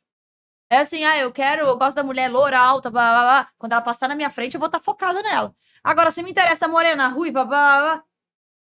É o que o Atlético fez. O Eu Atlético tá demite um Cudê, pega um Filipão, Qual que é o propósito? negociando com dois treinadores ao mesmo tempo de, de perfil, perfis totalmente É a diferentes. seleção, pô. Eu vou, tô pensando num treinador lá na frente, peguei um Diniz agora. Mas tem a ver esses dois treinadores? O que, que eles pensam de dinâmica de futebol? Qual que é o match que vai dar nisso no futuro?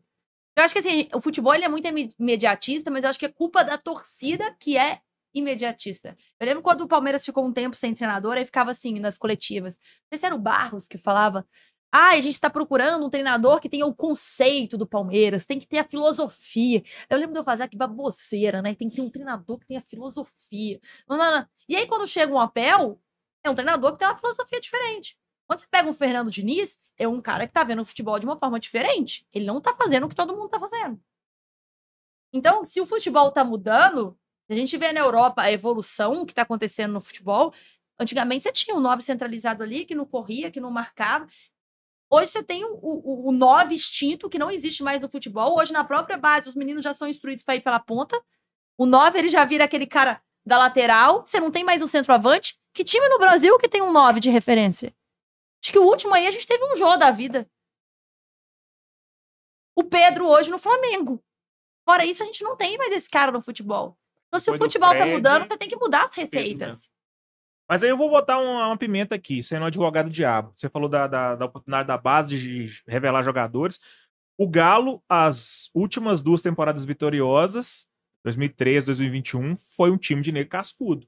Foi um time com, Mais ou com, menos, com tinha o gente Bernard. jovem. Tinha o Você tinha o Bernard que segurou seu Profute por anos. Aí tinha o Marcos Rocha, que era lateral da base também. É, você tinha um pouquinho disso. Pouco. É Você tinha, sei mas- lá, mas você 20% tem- do time. Mas já são duas peças que te dão uma estrutura. Segura a onda, beleza, na posição deles. Sacou? Né? Porque você tinha um O Gemerson na você Copa tinha do um Brasil de Tardelli, um 2014 João foi importante. Mas vamos pensar a própria história do Léo Silva.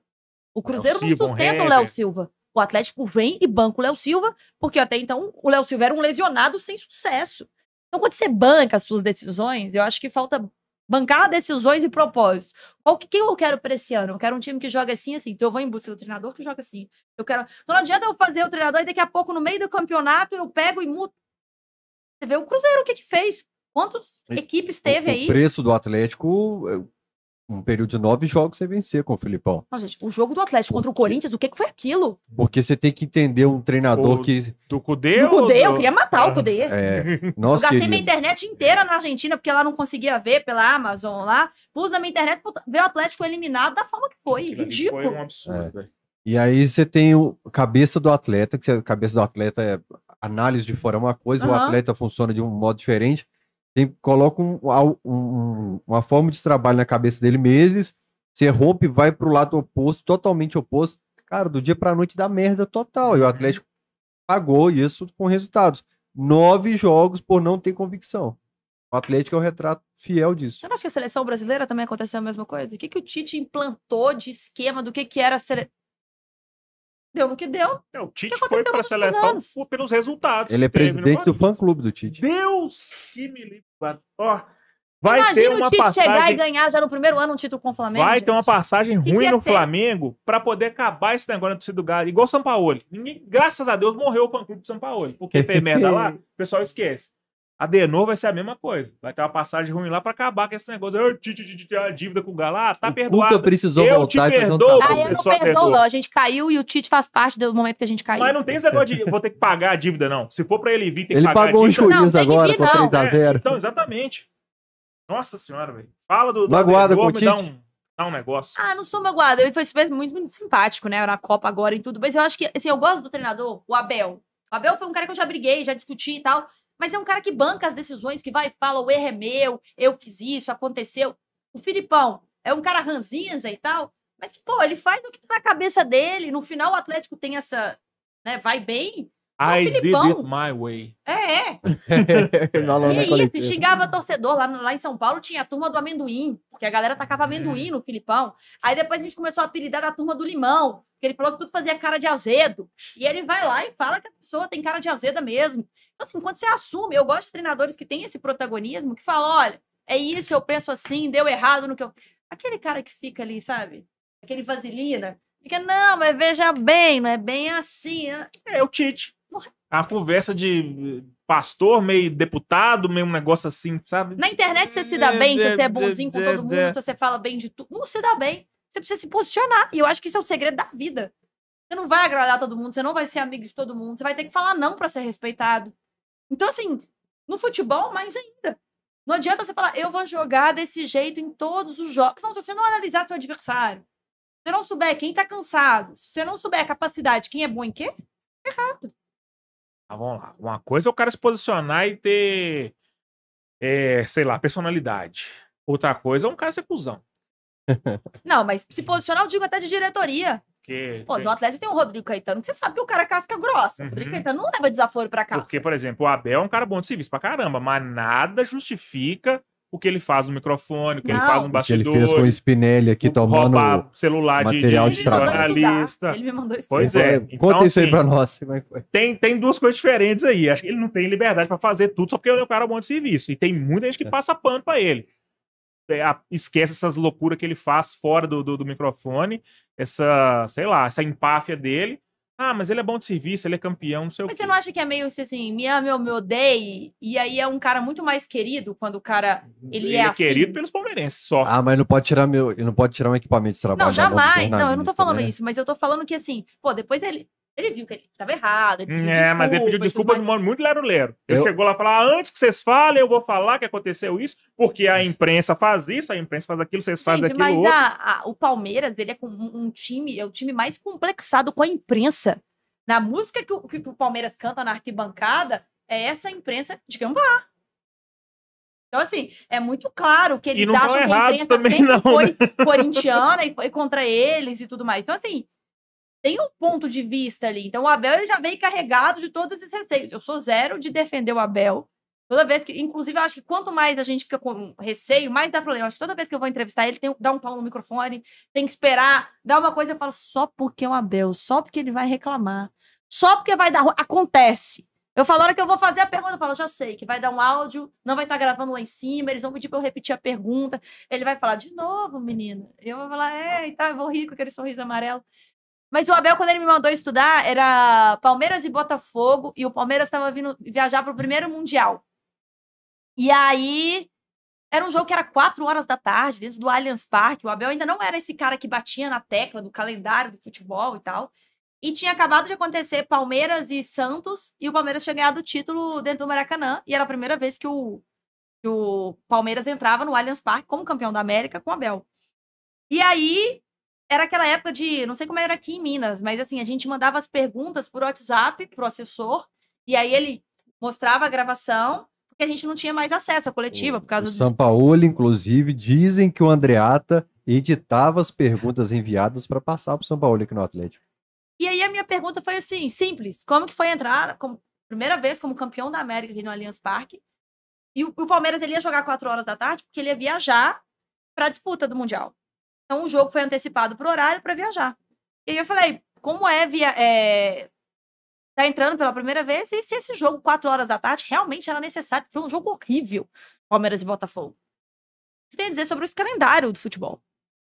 Aí ele, tipo, não, ignorou sobre a América e falou: a gente tem que fazer mais, perguntas mais inteligentes do que ficar falando sobre o calendário do futebol. Próxima. Aí passou para a próxima pergunta, não me respondeu. E aí, no final, ele falou: ah, eu queria fazer uma consideração sobre o calendário do futebol, que é um absurdo e tal, lá, lá, lá. Falei, pô, o cara não responde a minha pergunta e no final faz uma consideração sobre o calendário do futebol. Sim, só que eu nem liguei, porque a gente recebia essas mensagens depois. Eu fechava o VT no outro dia. E na rádio ia muito mais rápido, né? Na... E aí eu lembro que foi, não sei, foi uma seleção. E aí o Barreto começou a repercutir isso e foi para cima do Abel. E aí a assessoria do Palmeiras me ligou, pô, o que, que aconteceu? Por que, que você foi espanar isso? Eu falei, não, vocês mandaram, eu nem fechei o meu VT, eu nem vi sobre isso. E aí passou, ficou de boa. Acho que o Neto estava de férias nessa época. O Neto voltou, tipo, 20 dias depois, escutou isso e aí foi de novo. E o Neto já adora, né? E já tem mil coisas com o Abel. E aí o Neto foi de novo. Aí eu, de novo, pô, Yara, pô, 20 dias depois, esse assunto, eu falei, gente, eu não tenho culpa disso. E aí depois ela, não, Yara, tá tudo de boa, tranquilo. E passou. E aí foram acontecendo outros episódios que eu falei, cara, não era pessoal comigo. Realmente ele é uma pessoa que se tem uma coisa que ele irrita ele, ele dá essa resposta na hora. Mas que eu acho que a gente tem que ter um cuidado na época, pô. Você fica chateada, você fala, pô, o cara mandou estudar. Será que eu fiz uma pergunta de merda mesmo? Será que eu falei algo que não deveria se falar? Eu acho que tem que ter esse cuidado, mas eu acho que ele é um cara que tem personalidade, sabe? Eu acho que no futebol falta isso para um, pra um grande elenco. Eu nunca vi um time com um treinador mais ou menos, um treinador sem gracinha ganhar, é raro. Aí normalmente tem um atacante que assume o protagonismo, que vira o dono do time. Você sempre tem que ter um cara de personalidade ali que assume o culhão, que vai falar na hora que o bicho pegar. Quando você tem um time omisso, o time fica sem cor, sem graça. Hum, eu não acho Não. que isso ganha jogo, não. Não sei. Eu acho que personalidade talvez é um eufemismo que a gente usa pra, pra falar que o cara é mal educado. O Abel é mal educado, ele é grosseiro com, com, com, com a imprensa, com. com sei Mas lá. você não, você não pensa que é uma forma dele se defender? missão. Não, Defender de quê? principalmente O na- cara é multicampeão, de que, que ele tem que te defender O tanto? cara, o cara tá na coletiva, é uma forma, é uma ponte dele conversar com o torcedor também. É, é o escudo do Palmeiras, ele tá falando pelo escudo do Palmeiras, e não é só envolvendo o, o- o Abel, é o Filipão, eu, no pós-jogo eu bato na tecla e falo, ó, Filipão, tá vendo como é que tem jeito de responder as perguntas da imprensa sem ser grosso?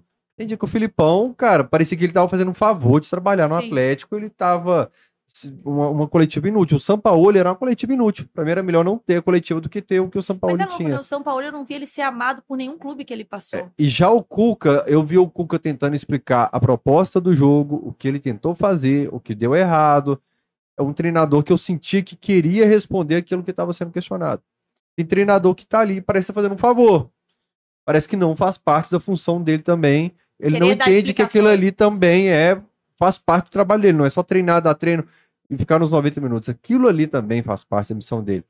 O cara já chega lá reativo, ele já vê o jornalista, ele arrepia igual cachorro e gato. E ele já é grosso e estúpido. Eu acho o Abel muito nesse perfil aí também. Bem estúpido às vezes. É, não, eu, não acho. O Abel não é um cara gentil quando você está com o microfone na mão. Fora do microfone, o Abel é ótimo. Aí Com o microfone é outra história.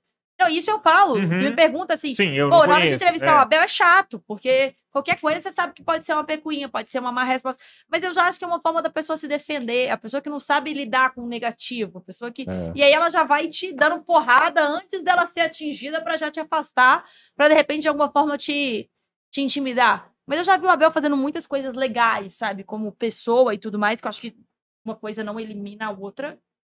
Mas assim, eu vejo um treinador que também. Eu acho que o futebol massacra muitos treinadores, sabe? Quando a gente fala assim, ah, o Atlético não tem paciência com a base. Ah, não sei. Eu acho que é um futebol imediatista. Sim. Que a torcida não tem paciência para um, um trabalho, para um propósito. Ah, se tá dando certo, ele é ótimo. Se tá dando errado, ele é É péssimo. o Filipão. A dez Odiado rodadas atrás, amado. eu queria matar o Filipão. Agora renova até quando ele aguentar. Entendeu? Mas assim, quem contratou pediu o quê pro cara? Queria o quê? O que, foi a promessa de que. Pô, você lembra quando o Hulk vem? O São Paulo ele deixa o Atlético. Como é que um cara pede um Hulk e larga um projeto? Pra mim, naquele momento, eu falei: que tipo de pessoa é esse? Que profissional é esse? Então, assim, eu acho que é esse tipo de conduta que tem que ser é, avaliada. O Abel, pelo que eu sei, nunca foi unanimidade dentro do elenco do Palmeiras. Não é. Tem tretas, lógico que tem. Porque do mesmo jeito que ele tem essa personalidade fora, ele deve ter dentro. Mas assim, você tem que saber que o cara, quando ganha, você vai ter que engolir sapo. O cara tá ganhando tudo, você vai falar o quê? Uhum. Vai falar o quê do trabalho? Aí vem não sei quem que falou, ah, porque o Abel joga igual robô. As pessoas não têm possibilidade de pensar porque ele monta um time igual robô. Então monta o galo igual robô aqui que eu quero. Pode jogar três anos ganhando tudo aqui, vem pra cá. Não? Não? Abel não pode vir pro Atlético se for ganhar tudo, não? Tudo, pode. A hora que ele quiser. Você falou de robô, eu lembrei de muito time que já roubou aí na Não, eu história. tô falando robô. Ele falou que joga. Porque eu acho que essa, essa, essa- esse jornalista, não, não sei nem quem falou, falou que, tipo, o Abel ele implanta um esquema tático que os, os atletas são muito referências. Mas a boleirada, a boleirada também, 90% dos treinadores que eles trabalham, eles vão ter problemas. É, alguém, alguém comentou isso no, numa rede de amigos que eu tenho, falando assim: os piores treinadores são os que a boleirada mais gostava. O que eu via, porque agradava a turma, era parceirão. E os treinadores. Cara, todo treinador tem um grupo de atleta que não gosta dele. Eu acho que não existe isso, de um treinador Mas não ter rejeição de um grupo de Qualquer atleta. lugar vai ter isso. Tem um chefe que ele não é, vai agradar todo. Exceto o grupo. eu no camisa 12, sou amado por você, pelo João, pelo Jardel. Vou printar o grupo, as conversas nossas no grupo e espanar vocês. sabe? Vocês citaram, eu vou ter que citar, o São Paulo no Santos. Era odiado lá e foi o único que fez o Santos brilhar esses últimos anos. Vice-campeão da Mas Libertadores. o São Paulo, pra mim, ele é o rei da incoerência. Eu fui na entrevista coletiva dele, ele vira e fala assim: o Sacha está à disposição, porque não iremos usar o Sacha. Ele traz o Sacha pro outro time que ele muda. Oi? Uhum. E aqui ele mandou trazer o Mariano, o Mariano era banco do Google, ele mandou trazer o Bueno, ninguém sabe o que aconteceu com o Bueno. Léo Senna do Goiás. Ele falou que não ia usar o Hulk, o Hulk deu Pediu o Ricardo Oliveira no, no, no Santos. E quando chegou aqui, ele não usou falou- o Não Ricardo usou o Ricardo Oliveira. Oliveira. por causa de picuinha antiga. não Na leva. seleção argentina, ele era Pacote detestado de quando problema, assumiu. São Paulo, velho. Deus me livre. É. É, é caro. Ele é caro. Não, assim, não, é acho, cara, né? não acho um treinador ruim, mas é caro pra, pro- diante do currículo dele. Mas também não é bom isso tudo que falam, É. não. Ô, Yara, você fez um vídeo muito legal na Arena MRV. Muito maneiro. Cara, o vídeo bombou. Quantas visualizações deu aquele vídeo? Ah, eu acho que tá chegando 300 mil, alguma coisa assim. Bombou demais, E impressionante. que foi muito sem Deixa querer muita rodando coisa, a né? telinha depois aqui, João, pra nós. Porque, é, co- co- conta pra nós a história da visita, de acompanhar as obras, de, vi- de visitarem na pronta. Cara, eu, eu- é um projeto que eu ainda quero retomar de muito isso. Quando eu saí da TV, eu eu queria me conectar com as pessoas de uma outra forma. E por mais que a gente tenha internet, que você tá no dia a dia ali, você se conecta de uma forma rasa. Né? Você vai produzir um Reels ali de um minuto e meio, e é aquilo ali. E o que vai chamar a atenção ali, de repente, vai ser uma dancinha. Você não consegue trazer um conteúdo pra pessoa. Esse é o dia da inauguração, esse foi o dia da inauguração. Esse eu acho que já é o terceiro, é o segundo vídeo que eu tinha feito lá. E aí eu queria, quando eu saí da TV, eu falei, eu quero produzir conteúdos que eu possa trazer um pouco para as pessoas de como eu vejo o mundo. Porque, pô, eu tô ali entrando ao vivo, só que quando eu entro ao vivo tem tanta coisa que acontece que a pessoa não tem noção do que está se passando ali. E isso é muito legal. Então eu queria, eu comecei a fazer um canal de bastidores, de eu mostrar os bastidores dos jogos. Isso antes de assistir todos esses vlogs das pessoas Uhum. quererem ir para os jogos, de fazer isso e tudo mais. E aí, quando eu tava na Band, eu ainda comecei a fazer e tal, e começou esse início de ano. Eu falei, cara, o que eu quero mostrar de legal, que eu acho interessante para as pessoas que têm conexão? E aí era a obra do Pacaembu. Pô, derrubar o tobogã do, do, tobogã do Pacaembu. Você vai ter um hotel lá dentro. Tanto que a final da copinha, galera, vai ser no Pacaembu. Inclusive, tem que cobrar o pessoal lá da obra do Pacaembu, que falou que quando inaugurar o hotel, eu vou- ser uma das primeiras a assistir o Olha jogo aí, de dentro do hotel. Promessa, hein? E aí eu vi que as pessoas se despertavam por isso, né? De entender como é que é a obra. Pô, o gramado vai ser sintético mesmo? Tem um ponto cego ali? O que que é... con- Pô, quem é a pessoa... tra- Será que quando eu chegar lá no, na área da MRV, tem o bar para eu tomar cerveja? Onde que vai ser a concentração? Quem que é o cara que tá colocando o carpete ali? Como é que é a obra do camarote? E eu acho que as pessoas querem se ver nas redes, né? É, elas querem criar identidade, elas querem saber onde que eu tô indo, que eu tô pisando, quem que eu fiz. E eu acho que a TV não tem mais tempo para isso. A TV, antigamente você tinha aquele Gugu na minha casa, e tem Rodolfo, né? Que acordava as pessoas. Hoje em dia você tem um assessor que blinda completamente, ele fala aquela resposta na saída do gramado ali, que você não tira e não faz nada. Aí você tem um cara, de repente, de personalidade melhor, o cara vai dar uma, uma aspas ali pra você. E isso era um pouco. é- Era um projeto que eu comecei muito no início do ano e que eu quero retomar no ano que vem. De estar contando histórias e mostrando os bastidores das coisas que estão acontecendo no futebol. Então, agora, quando eu acabei indo para Casé, como a gente estava fazendo vários eventos, e vamos supor, você vai para um evento FIFA. Eu não tenho um direito de transmissão, eu não posso mostrar nada daquele estádio, daquele dia. Então, por exemplo, pô, eu vou na Copa do Mundo Feminino, eu cheguei com um grande projeto. Cara, vamos mostrar os bastidores do que acontece na Copa Feminina. Entrar ali, pô, eu não tinha direito de nada. Então, assim, foi miando o projeto ao longo do ano para conseguir fazer isso. Mas isso na Arena MRV, aí eu, quando começou o projeto do ano, do que, que eu quero fazer, eu falei, eu quero um dia ir na Arena MRV mostrar. E por coincidência, era o dia que o Reinaldo tava lá gravando um especial para um negócio do Galo. Eu olhei o Pinel chegando lá.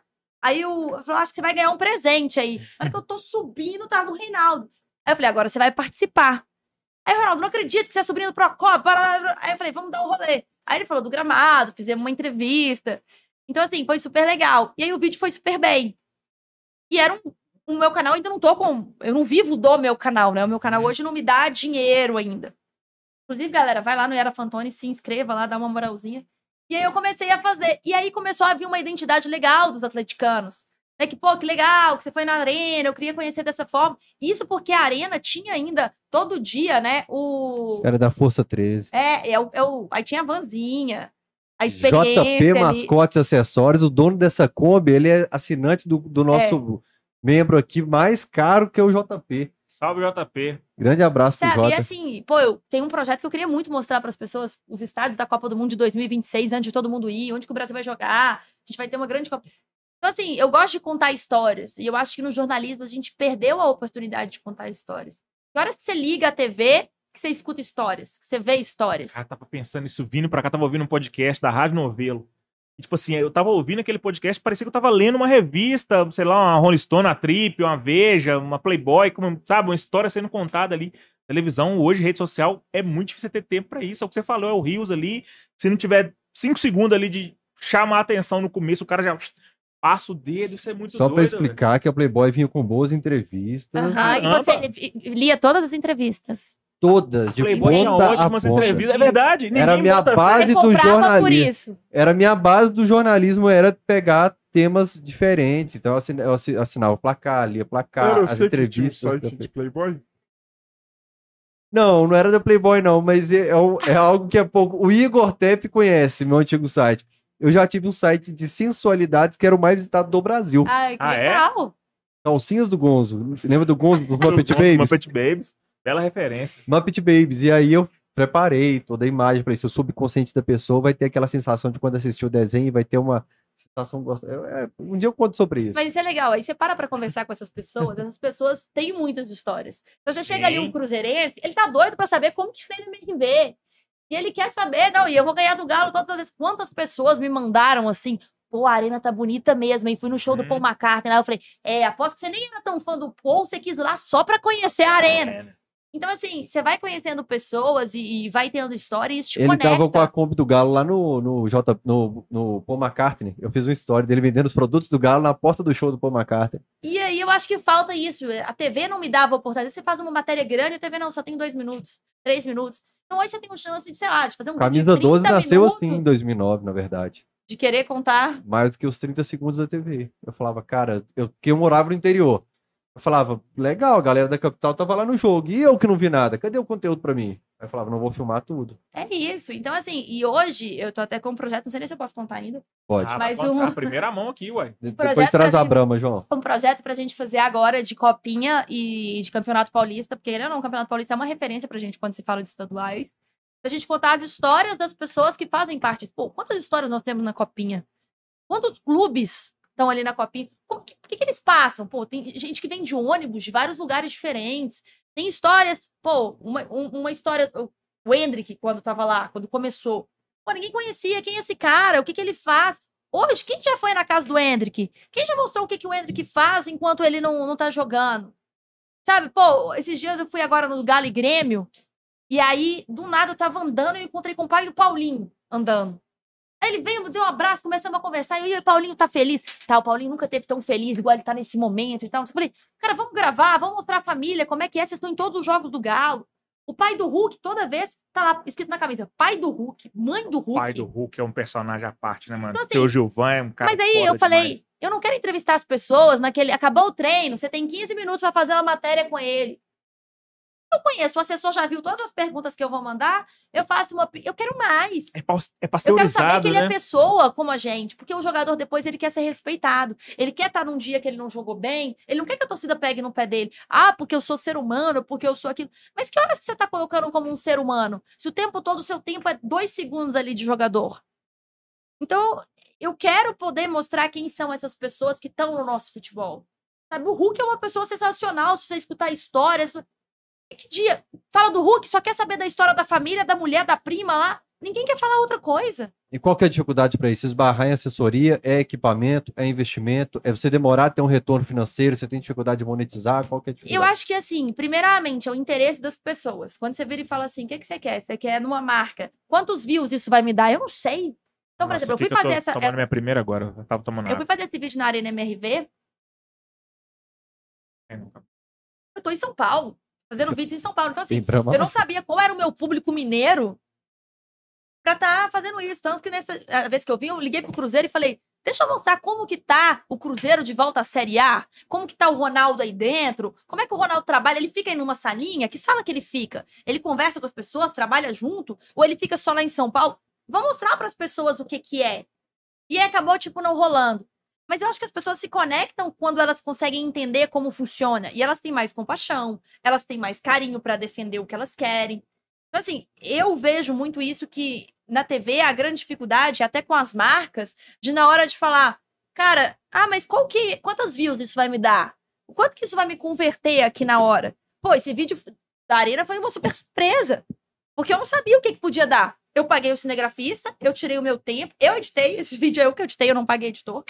Então, assim, eu vou para um jogo que eu faço bastidores, eu vou com o meu celular, eu vou editando uma timeline aqui, já colocando para eu não perder a sequência. Eu não quero que outra pessoa edite, porque o feeling que eu tive daquele grito da torcida, eu vou demorar três dias para colocar esse vídeo no ar, para ele fazer o vídeo com o meu sentimento. Te entendo. Você já vai pensando ali, gravando e pensando como é que você vai. É Eu quero o cara gritando, é campeão naquilo ali. Ai, É muito difícil não ser centralizador nesse momento. A gente produz o conteúdo, a gente não.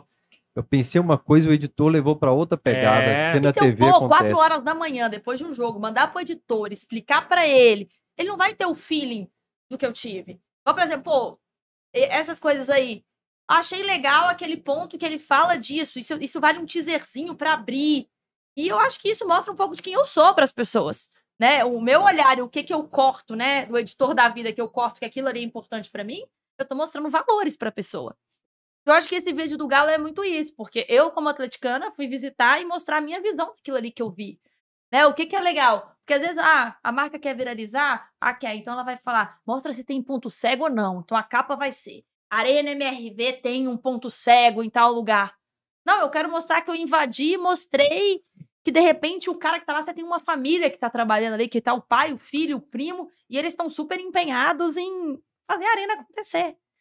Então, eu acho que os projetos, inclusive agora a gente vai estrear um o nosso Fala Maria, que é um projeto em que eu quero mostrar que hoje as Marias não são as mesmas Marias. As mulheres dos jogadores não são as mulheres que existiam no passado. Né? Inclusive, a gente já tem gravado aí com a Milene, com a esposa do Marcos Rocha, que é a nossa case aí, pra gente contar um pouquinho. Pô, você sabia que a mulher do Hulk é médica? Que ela vai para São Paulo fazer pós-graduação uma vez no mês? Que a do Igor, do Igor Gomes, é fisioterapeuta, vai e volta e fica no bate-papo. Sabe como é que eu descobri isso? Pegando um Uber, que o Uber era motorista deles. Descobri que o Hulk tirou visto para os Estados Unidos pelos funcionários dele com o Uber esses dias. Falei, fofoqueiro dos bons esse, viu? Então, assim, e, e isso, pô, a gente gosta de saber, isso humaniza o futebol, isso traz a pessoa como um ser humano de estar ali do seu lado. Por isso que a internet é um sucesso. Porque você pode acompanhar o dia da pessoa, você escolhe, você quer ver a intimidade dela. Então hoje a gente não tem mais isso. Acho que o único espaço que tem é, desse modelo aí na televisão hoje em dia é um quadro do Esporte Espetacular, que é esse meio Gugu na minha casa aí, mas só pega o cara que. Pega o Thiago Silva, o Marquinhos, um cara já consagrado, assim, com 20 e eu anos de acho que Europa. é muito assim também. Ah, mas o que, que eu posso fazer na sua casa? O que, que eu não posso? O que, que você quer falar? O que, que você não quer falar? Eu já falo de cara, eu não quero vir aqui pra falar se você vai pro Clube X semana que vem. Eu não quero ser o furo jornalístico. Eu quero saber o que você é como pessoa. Eu quero saber o que você é além do futebol. O futebol é legal, é sua capa. Mas, Mas o que, que você é quando você tira essa máscara do futebol? Quando você tira a sua máscara, você lava o rosto e chega em casa, você é pai? E super amiga, tipo, do Rony, que é jogador do Palmeiras. Por quê? Cara, um dia simplesmente, é um, é um dos vídeos que também bombaram no canal. Eu tava entrando no Alias, ia fazer um bastidores, eu falei, cara, vou só comprar um pernil. E aí tinha um menino chorando, porque ele tava com um cartaz, que o Rony me dá minha, sua camisa, e bloquearam, não deixaram ele entrar com um cartaz no estádio. Na hora eu mandei um direct pro Rony. Falei, Rony, tem uma missão sua, você vai encontrar esse menino hoje, nós vamos dar uma camisa, porque não deixaram ele entrar com a plaquinha pedindo sua camisa. E o menino tá aos prantos, primeira vez que ele vem no estádio, e ele é muito bom de bola. Eu tô entrando no Instagram dele, ele é, faz, ele, ele é bom de bola e ele já fez gol de bike, e imitou a sua coreografia, blá, blá, blá. O Rony antes, na hora que o ônibus estava chegando, ele já me deu, ok, tá aqui o telefone de fulano, marca com ele. No dia eu tava pelo... Não tava credenciada, tava tipo camarote, não tava nem credenciada no jogo. Eles arrumaram um jeito, o Rony recebeu ele, falou com o pai, a diretoria do Palmeiras me chamou, levou pra conhecer o menino, conhecer todo mundo dentro do vestiário. Você humaniza, você mudou a vida do moleque. Aí eu peguei e falei assim: quer saber? Liguei pros narradores e falei, cara, narra o gol desse menino aqui, igual você narra o gol do Rony. Pô, o menino chorava, porque ele tem um gol narrado como se fosse o Rony rústico. Uhum. Então, assim, é, eu acho que essa magia do futebol, que a gente tá muito na competitividade, na torcida, de que se mate. Cara, eu converso direto com o Paulinho do Galo. Que cara gente boa, que cara legal, que cara conversado. Eu falei, pô, encontrei com seu pai, cara super simpático. E a gente não tem chance de saber isso. Eu acho que, assim, o meu propósito no canal é a gente, pô, quem sabe que o Reinaldo foi lá conhecer o estádio desse jeito, que ele se emocionou, que pra ele faz parte dessa história. Eu não quero lá ele segurando uma marca, recebendo um troféu e um prêmio, porque ele é um cara. Não que invalide isso, mas que existe um outro lado. E eu acho que, assim, ao longo do tempo, como eu acabei me aproximando da boleirada e ficando amiga das pessoas, eu comecei a ver que tem um outro lado que é muito legal de ser mostrado. Tem histórias que são muito legais de ser contadas, né? Então, acho que é a humanização do futebol que a gente tem se perdido. E às vezes eu sinto aqui em Minas ainda mais, sabe? As pessoas mais receosas de se abrirem, de mostrarem um pouquinho disso, de falarem. Eu tentei algumas vezes até no Galo falar, pô, vamos lá na casa do Hulk, vamos contar o lado da história dele. Pô, o Hulk, aquele dia que ele. O vídeo que bombou, ele dando autógrafo pros cruzeirenses. Isso é uma coisa que sai da casinha. Por que, que os cruzeirenses têm o Hulk como um cara que é importante pra eles? Ele mexe com o imaginário, com o emocional de alguma forma. Acho que é um pouquinho disso que eu quero trazer no canal e cada vez mais isso ao longo do ano de conseguir eh, mostrar para as pessoas. E eu acho que essa liberdade da produção independente que a gente tem é isso, né? Eu não preciso mais de virar pro meu chefe e querer que ele aprove a minha matéria. Hoje, se eu tiver uma marca e virar e falar assim, compra minha ideia, vamos fazer acontecer, e foi o que eu sentei nessa semana lá na mesa do presidente da Federação Paulista e falei, preciso de você. Eu quero, sei lá, vamos pegar uma marca que faz a bola da competição. Quero ir lá na fábrica mostrar como faz a bola da final. Manual do mundo. É, sabe? Pô, eu, quando, eu lembro quando eu tava no Neto, os donos da bola me davam muita chance de fazer esse, esse tipo de Uhum. matéria. E, pô, a gente, eu fui na fábrica da Panini mostrar como produziam, produziam as figurinhas. Pô, muito legal, sai. Assim, as pessoas têm curiosidade. Como é que chega aquele pacotinho na sua casa? E eu acho que a gente tem muita chance de conteúdos mais densos, conteúdos que façam refletir. A gente possa usar isso de cortes, para até chamar para a própria matéria. Mas a gente precisa de trazer conteúdo. E quando eu saio da TV, eu falei, a Yara precisa ter algum lugar. Porque a Yara não pode ser só essa pessoa rasa da internet. Eu não sou só isso aqui. E antes eu postava uma fotinho e a minha matéria tá na TV. Eu postava lá, ó, dia de bancada democrática. Fotinho lá na bancada. E o conteúdo ele entregava na TV. A partir do momento que eu não estava na TV, onde que eu tô entregando meu conteúdo? Onde que tá a- o que eu acho das coisas? Em um minuto e meio não vai mostrar. Muito pelo contrário, vai distorcer. Que a pessoa vai pegar um corte ali e interpretar como ela quiser. Então, acho que o YouTube te dá essa oportunidade, essa.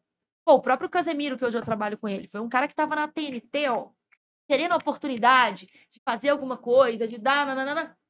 Ele fez na época da pandemia? Abriu um tweet, a tweet, e começou a conversar com a audiência dele. Talvez ele ia ficar a vida inteira esperando uma oportunidade para isso que ninguém ia dar. Só que ele só foi ele. Então, assim, quando a gente é autêntico, eu acho que falta autenticidade. Todo mundo quer copiar alguém. Quando você é autêntico no que você quer e no seu propósito, a gente consegue ser melhor.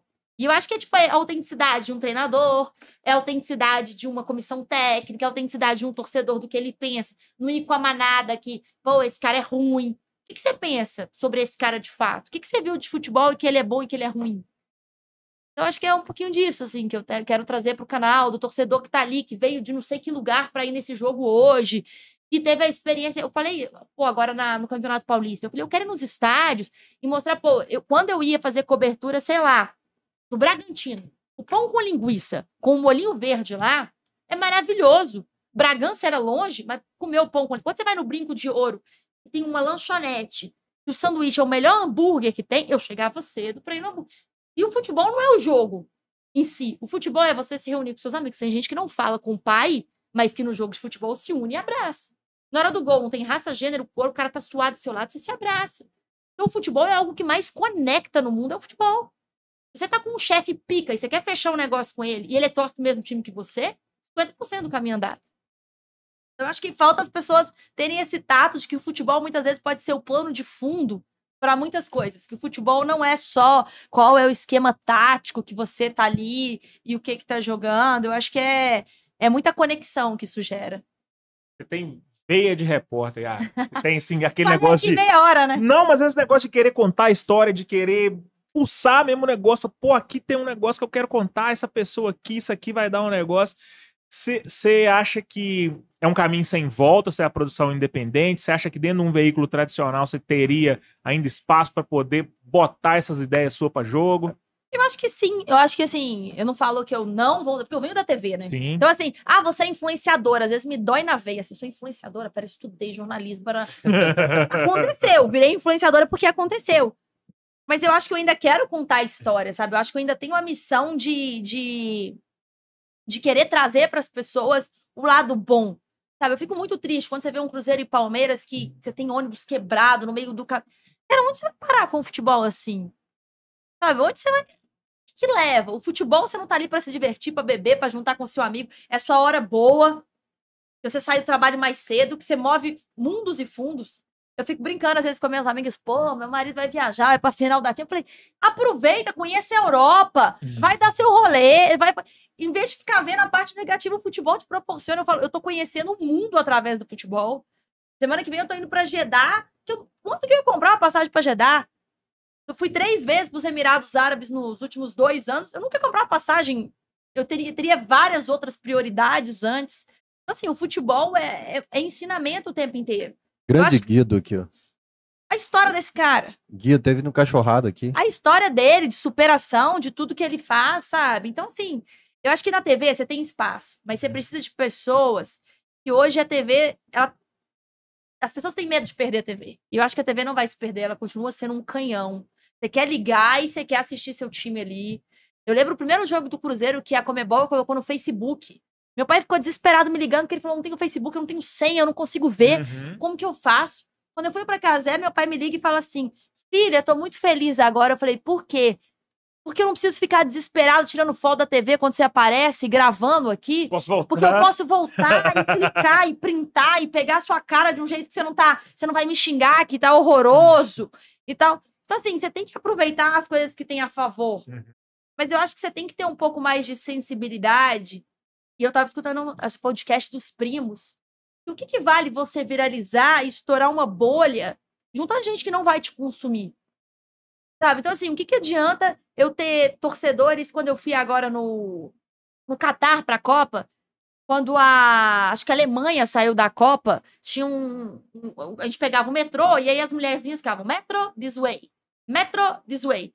Aí eu peguei em pé na porta do estádio, virei e Nilma falei, gritou, atenção, é pickpocket. é, você tá vendo os videozinhos da, da mulher, né? Que captura pickpocket. E aí ele, ela fala, aí eu falei, German this way. Na hora que eu falei German this way, e aí tinha um, um- um cartaz lá da, da Alemanha, o vídeo viralizou, Uhum. tem mais de 5 milhões de visualizações no TikTok, só que eu ganhei um tanto de seguidor árabe. O que, que eu faço com um tanto de seguidor árabe que não vai me dar engajamento, que não vai comprar nenhum produto que eu vou vender, que não vai falar do clube que eu falo, do futebol que eu falo, só pra eu ter ali que eu ganhei 10 mil seguidores? Então, assim, aí todo mundo, nossa, você bombou na Copa? Copa foi muito legal. Eu falei, e o que, que eu vou fazer? Só vai diminuir, porque vai contar mais seguidores que eu tenho, vai achar que a minha entrega é maior, e eu não tenho entrega pra esses seguidores. Depende. O Tomer Savoia na Copa da Rússia, ele ganhou um milhão de seguidores, porque ele tá. Olha só o que, que é o efeito borboleta. Tá passando com um chapéuzão todo maluco. Na rua, ele vê uma câmera, ele vai até ela, e ele fala em russo que o Mas país ele é imita foda. bem demais. que o país é foda e tal, vocês são foda, a Rússia é foda. Cara, ele virou embaixador do turismo na Rússia, assim, ele ganhou um milhão de seguidores na Rússia, assim, ó, pá. Na Copa agora, com a Arábia Saudita, ele fez a mesma vibe, curtindo, porque ele realmente se entrega pra quem tá torcendo. Aham. E ele ganhou um monte de saudita ali e tal. Eu acho que dá pra adaptar. Dá, mas dá pra- aí, eu- eu- o Tomer é muito meu amigo, assim, a gente, várias coberturas que eu tenho feito, o Tomer chega e tal. Parceirão. Só que o que ele fala é que ele tentava dar certo no Brasil. Ele não tinha visibilidade no Brasil. E aí, quando ele vai pra Rússia e ele é abraçado, ele fala, cara, aqui é meu lugar. As legendas dele passaram a ter uma versão russa e uma Aqui é versão meu lugar. Só que aí, qual que é o propósito da Rússia? Se eu vou ter seguidor russo, eu tenho que produzir conteúdos pra esses seguidores. Então ele se mudou pra. É legal a vida na Rússia. É, é igual, tipo, quando vira pra você. Ah, Yara, é, você quer ser repórter esportiva? Quero. Isso por um tempo, ok, funciona. Mas beleza, a longo prazo, a vida do repórter de esporte é legal. Ah, beleza, a vida de produzir conteúdo esse tanto seguidor da Rússia? Sei. É isso que você quer? É seu, você te deixa feliz isso? Não. Então não adianta você ter um negócio que não é exatamente o que você quer, porque você viralizou e estourou essa bolha. Hoje no Instagram, se você for polêmico, se você dançar, né? E se você for um cara, tipo, engraçadinho, você vai estar bem. Agora, você, pra quer ser dançar isso? no Camisa 12. Você quer ser isso? Eu podia ensaiar umas coreografias que nós estamos sem conteúdo até fevereiro Já agora. fui cover do El Chan, mas isso é uma história pra outro pôr do sol, como diria Se Dudu o Baiano não amasse o Galo, você ia conseguir produzir conteúdo todo dia sobre o Galo? Nossa, tem dia que só vai pelo amor mesmo. Porque- Então é isso, você tem que fazer o que você ama, você tem que saber o que, que você quer. Por isso que eu falo, pô, o seguidor árabe pra mim não fazia sentido, porque eu não sou uma pessoa que tô disposta a ir pra Arábia e querer ficar produzindo conteúdo ali. Se eu fosse, beleza, atingir o nicho que eu quero. Por isso que o nicho é perigoso. Porque Uhum. qual que é o nicho? E eu tenho muita dificuldade com isso, porque eu tenho seguidores majoritariamente homens. Só que no meu dia a dia, como eu vendo pra homens? Como é que no meu dia a dia eu boto uma furadeira que até então, enquanto eu tava na TV e vendia essa furadeira, beleza. Agora, como que isso tá no meu dia a dia? Aí eu vou botar um look legal, vou fazer parceria com uma marca de roupa. Aí eu vou postar, quem vai comprar minha roupa? Se aquele seguidor, vai- um vai comprar o outro pra mulher, então eu tenho que aprender a converter. Eu tenho que ter seguidoras mulheres. Eu tenho que fazer conteúdos em que eu vou estar apresentável, que as mulheres vão ter vontade de ir pro estádio. Que as mulheres vão querer ir pro estádio, que elas vão apoiar, que elas vão estar inseridas de alguma forma. Então, assim, é, é, é um, um- um contraponto, eu acho que, assim, de estourar essa bolha, ou de você ter um nicho em que você é muito influente nesse nicho, igual são os nano-influenciadores hoje, que eles vendem, você faz uma parceria com o Neymar, mas você faz parceria com vários nichos ali que consomem o Neymar que são mais influentes diretamente do que o Neymar. E que eu acho que hoje é o grande ápice da comunicação. A gente tem que fazer. Hoje, antes você falava, falava o quê? Vou colocar todo o meu dinheiro de marketing na Globo e aqui, vamos supor, era alterosa a segunda. Hoje em dia, você não pode fazer mais isso. Você tem que pensar quem são as pessoas que representam e têm influência sobre as pessoas que você quer. Pois você tem um, sei lá, por exemplo, a própria Casa da TV, você tem um, uma bomba de audiência, mas são pessoas mais jovens. Se o seu produto é para pessoas mais velhas, você vai atingir uma audiência que não é o seu público. Eu acho que assim, é, é o que a gente tem que pensar como produtor de conteúdo, eu acho que é o grande desafio hoje é esse número de seguidores, essa cobrança desenfreada. Entendeu? Até quando, beleza, eu faço um conteúdo do Internacional e do Grêmio que bomba. Mas até quando eu tô disposta de todo final de semana, eu tá lá cobrindo os jogos do Inter e do Grêmio, porque as pessoas vão me demandar informação sobre isso. Então por que, que para mim é mais fácil fazer do Galo? Porque eu já consumo, mesmo se eu não for produzir esse conteúdo. Então, assim, não adianta eu querer, pô, seleção brasileira. Adorava cobrir seleção brasileira e tenho feito seleção brasileira. Só que eu vou conseguir ter dinheiro, calendário, patrocinador e saco para cobrir todo o calendário de data FIFA? E tendo o calendário do Brasil, porque quando eu descanso na data FIFA, de fazer mais um conteúdo, de cobrir mais uma seleção, de desenvolver um relacionamento nível CBF, nível FIFA. Tudo isso é uma demanda. Ou é melhor eu ser o Fael, que eu tô nichado com o público do Galo, tudo que pode propaganda do Galo cai para mim, e eu tô aqui no meu dia a dia vivendo a vida que eu quero. Eu tô em BH, morando no bairro, na casa que eu improvisei aqui com a minha mulher, vivendo a vida que eu quero. Eu preciso cobrir uma grande. E nem sempre isso vai te dar mais dinheiro. Porque aí é... você vai competir com o mundo. E é tudo tentativa e erro, né? A gente não aprende isso. Não tem um curso que aprende. Hoje deve ter, mas na faculdade de jornalismo você não aprende isso. Você vai aprender a escrever uma matéria, diagramar um, um site, mas produção de conteúdo, quem que eu vou atingir, como é que eu vou converter isso em grana, que é, vai ser a o ganha-pão de muitos jornalistas, a gente a parte comercial é o que eu sinto mais falta no curso de jornalismo ali. Que Mas... hoje o que o Eduardo Madeira falou aqui é jornalista hoje tem que aprender a vender, entender de, de, de da parte comercial para quem está vendendo o que, que não tem. Não existia, né? Na época que eu me formei, não existia isso. Na época que eu formei, eu lembro que a assessoria, o máximo era você ser capa do Estado de Minas. Seu cliente bombou na assessoria porque você é a capa do Estado de Minas. Hoje, não desmerecendo de maneira alguma, mas seu cliente não vai estar completamente feliz com você se isso for o resultado do seu trabalho. Uhum. Então, hoje, acho, acho que a gente está vivendo uma transição muito legal da história. Acho que a gente está vivendo uma história do jornalismo.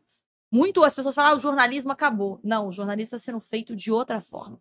Quando eu vejo pessoas que fazem publicidade de uma forma inteligente, que você assiste um publi até o final, eu falo, esse cara é foda. Hein? Esse cara é foda, eu Ele me prendeu nesse uhum. publi até o final, e aí eu consegui escutar sobre um produto que eu nem sabia, e é muito melhor do que um cara que usou um filtro, ficou lá falando um negócio que ele não tem conexão nenhuma com aquilo ali.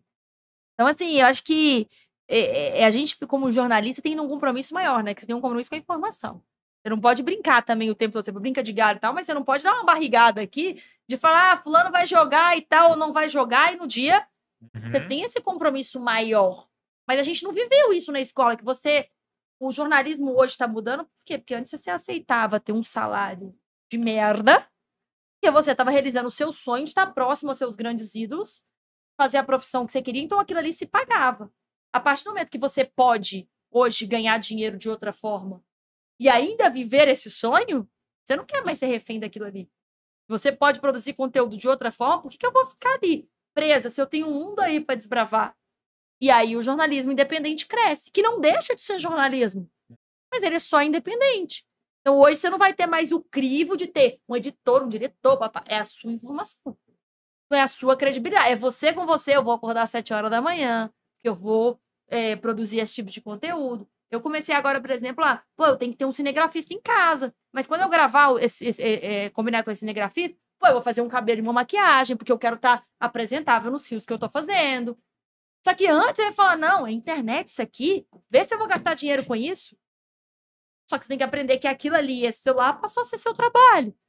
Então, assim, em vez de você pensar que, pô, você vai ter o direct do seu paquerinha que você vai ver ali, você vai ter que pensar que agora o engajamento é outro. A prioridade não é mais a fotinho na praia que você vai estar. Tá. Ou que vai ser a fotinho na praia, mas que você vai ganhar dinheiro da pousada que você vai, da roupa que você vai estar tá vestindo, Porque tudo se gi- tá girando em torno daquilo ali. Eu acho que é um novo mercado. Eu, eu fico até chateada com as pessoas que falam, ah, e agora a internet tá chegando, o jornalismo morreu. Não morreu nada, morreu porque a TV tá deixando, porque a TV não conta mais histórias. Porque a TV quer virar uma internet forçada que não consegue e se frustra. E os públicos não E conversam, se né? frustra. Todo mundo que tenta fazer esse caminho aí, eu acho que a- a- até agora ninguém conseguiu. Eu, eu me fazer desapontei esse- esse muito, principalmente casamento. na época da Band, quando eu entrei na Band, eu falei, vou trazer o Camisa 12 pra cá. O que eu faço no Camisa 12 eu vou colocar no falecido Golaçor. Não, não- nunca Não abriram funciona. as portas, ninguém entendia que aquilo poderia ser legal, fazer o que estava dando certo na internet lá dentro da TV. Eu falei, não, agora na Alterosa eu vou conseguir. E tive a mesma dificuldade, porque era uma turma que foi moldada para TV. Uhum. E o público é outro, cara. O público de televisão não é a galera de internet e vice-versa. Quando às vezes você pega um influenciador pica, por exemplo, tá falando aqui do Casimiro. Talvez muita gente não. Minha mãe não conhece o Casimiro, Sim. sabe? E o contrário também acontece. Você pegar um cara eu pica tive de dificuldade televisão para aí. começar a gostar do Casimiro, porque eu já sou um quarentão, né? Tô chegando Uhum. lá. Eu tive dificuldade para começar a entender a vibe Casimiro. Eu ficava Não, e a "Vamos- linguagem É. das transmissões. Eu passo muito apertado assim de falar. É, agora Olimpíada mesmo. Pô, o cara sofreu, sei lá, um golpe no boxe. O que, que é importante? Eu falar por que, que ele perdeu essa luta e tentar entender estrategicamente qual foi a estratégia. Porque eu, como uma repórter, essa é a pergunta X. Uhum. Ou não, você ganhou, vem todo mundo, é Brasil e vamos. E vamos. Qual? Por isso você tem que ter uma linha editorial. Eu, quando eu comecei na internet, e eu tive um canal com o Luizão, a gente entrevistou todos os caras do Penta. Tipo assim, Roberto Carlos, Ronaldo, todos. Era uma entrevista ok, o canal crescia. Só que não adiantava, o público que consumiu a seleção de 2002 não é o público que tá na internet. Uhum. Então não adianta eu querer explicar quem era, quem, quem dava bom, Vampeta, o Denilson, porque fazem parte da realidade. Até o dia que eu entrevistei o Falcão e o Falcão virou pra mim e falou assim: Eu não sou o Falcão do futsal, eu sou o Falcão da internet. Então as pessoas nem conheciam o que o Falcão tinha feito no futsal. Uhum. Era a história dele a partir da é internet. muito o doido, Denilson né? é o cara do jogo aberto. O Vampeta é o comentarista da, Jo- da Jovem Pan. Então, assim, tem a base ali, mas se não tem isso, pô, Romário. Traz o Romário pra. Não tem. As pessoas. E o Romário foi maior que muitos deles. A gente sente isso, às vezes, nos conteúdos que a gente faz. Você trabalhar, você trazer personagens da história do Galo, década de 80, 90, você tem um público pequenininho que vai consumir, mas a galera quer saber se o Galo vai trazer o Soares agora em janeiro. E que não deixa de ser menos ou mais importante a Sim. história dele. Mas a galera não quer consumir esse tipo de conteúdo. Mas aí eu fico pensando, minha dúvida é, essa galera não quer consumir ou a própria plataforma não entrega esse tipo Tem de disso conteúdo? também. E aí você vai também é, abrir as pernas só para os números você vai fazer um negócio que você acredita, que acha legal, que tem ali uma importância jornalística, você contar a história de um cara. Isso tudo é uma linha muito Mas eu acho que é tênue. tudo sobre propósito, é o que eu tento fazer no meu dia a dia. É você trazer, pô, o galo. Beleza. Tudo que se eu postar do galo, vai dar bom. Uhum. Mas como que eu vou trazer o Galo tendo minha cara? Eu não quero trazer o Galo sabendo quem é a próxima contratação e eu ter que ligar pro dirigente e me passa a informação. Eu- Não sou eu. Esse, eu não sou. Não é no que eu sou boa. Eu sou boa de bater um papo com o Zezinho da esquina e querer saber da camisa dele e chegar e querer saber a história do gol e lá na zona mista e de repente. Não, e várias o vezes negócio- eu me torno amiga das pessoas, porque na hora que eu chego, eu lembro do Dudu. Na época que eu fui, a semana que, quando a gente assistia treino ainda, né? Dudu tava quieto no canto a semana inteira. Eu falei, o Dudu é de brincar, ele tá a semana inteira, ele a bola, treinando e tal, não sei o quê. Aí passou um jogo, o Palmeiras tinha ganhado. Aí eu virei, Dudu, semana toda você tava triste no treino e tal. Você tá pensativo sobre essa proposta que chegou pra você? Você não é um cara de estar assim. Quando o cara olhou, que eu olhei pra ele, ele falou: Você ficou prestando atenção em mim na semana, né? Então é isso. Você tem noção que é uma proposta que mudaria a minha vida? Que é um dinheiro que se eu trabalhar esse ano eu não preciso trabalhar mais? Você acha que isso não basta? Você não acha que eu não tenho filho pra sustentar? Até o dia que os Duduzinho come de porrada atrás dele e ele tá falando. Por quê? Porque você não foi naquela. Eu não fui aquela pessoa que virei pra ele e falei assim: E aí, Dudu, fica ou sai do Palmeiras?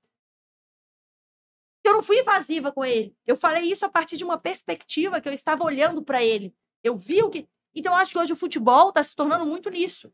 Sabe? E aí, faz uma dança, brinca. Não que isso não possa ter, Uhum.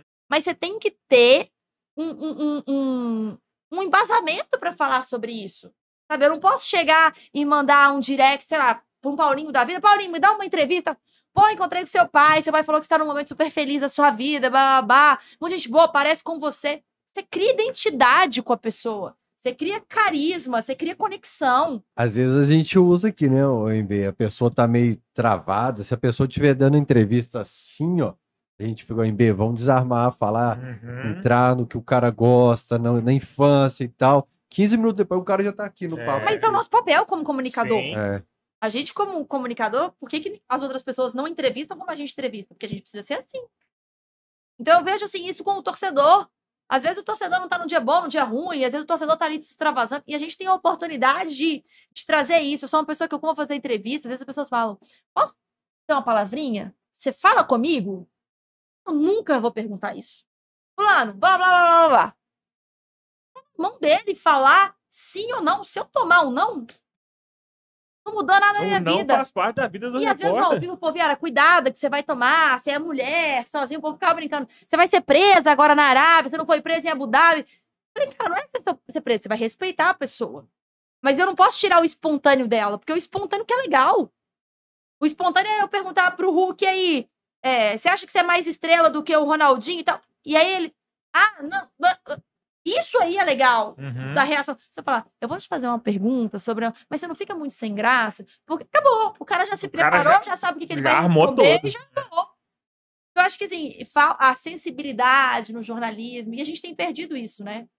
Ô, Porque a gente- Rogerão, aí. É.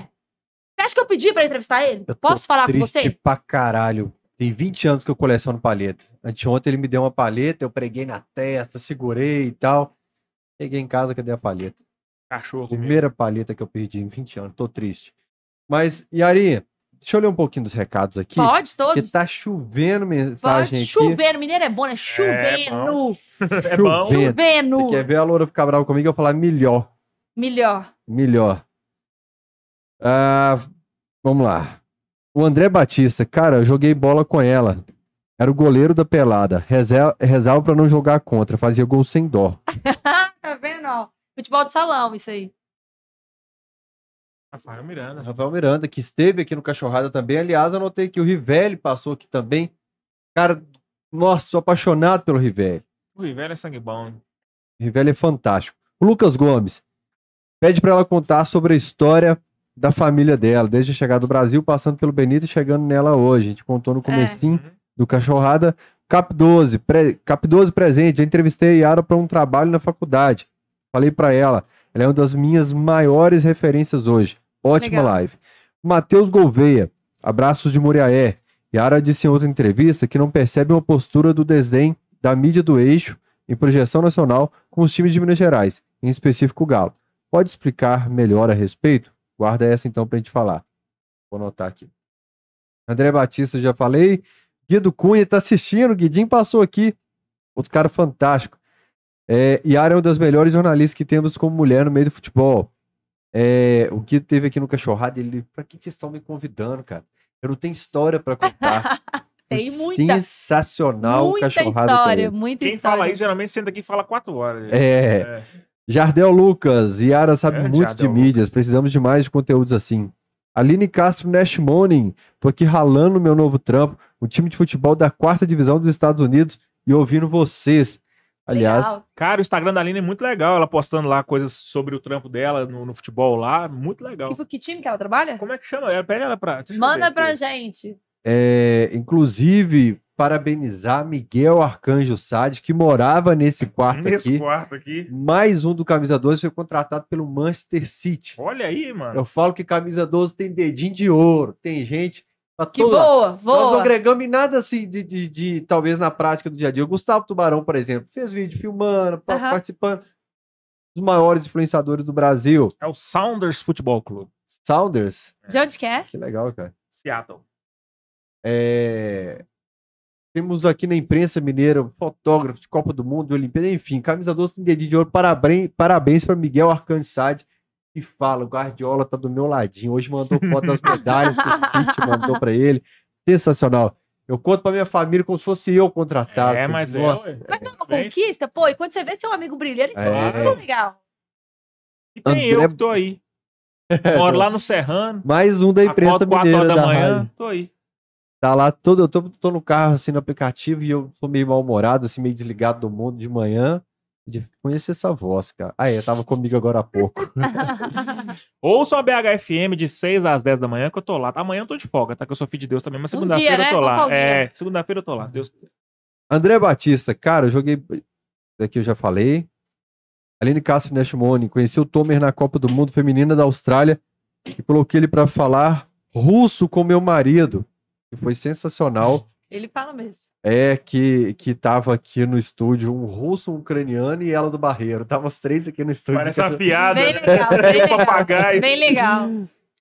É, Então, fala aí com a Yara que tinha dois cachorrinhos. Um chamava Tibilisca e o outro Bibilisca.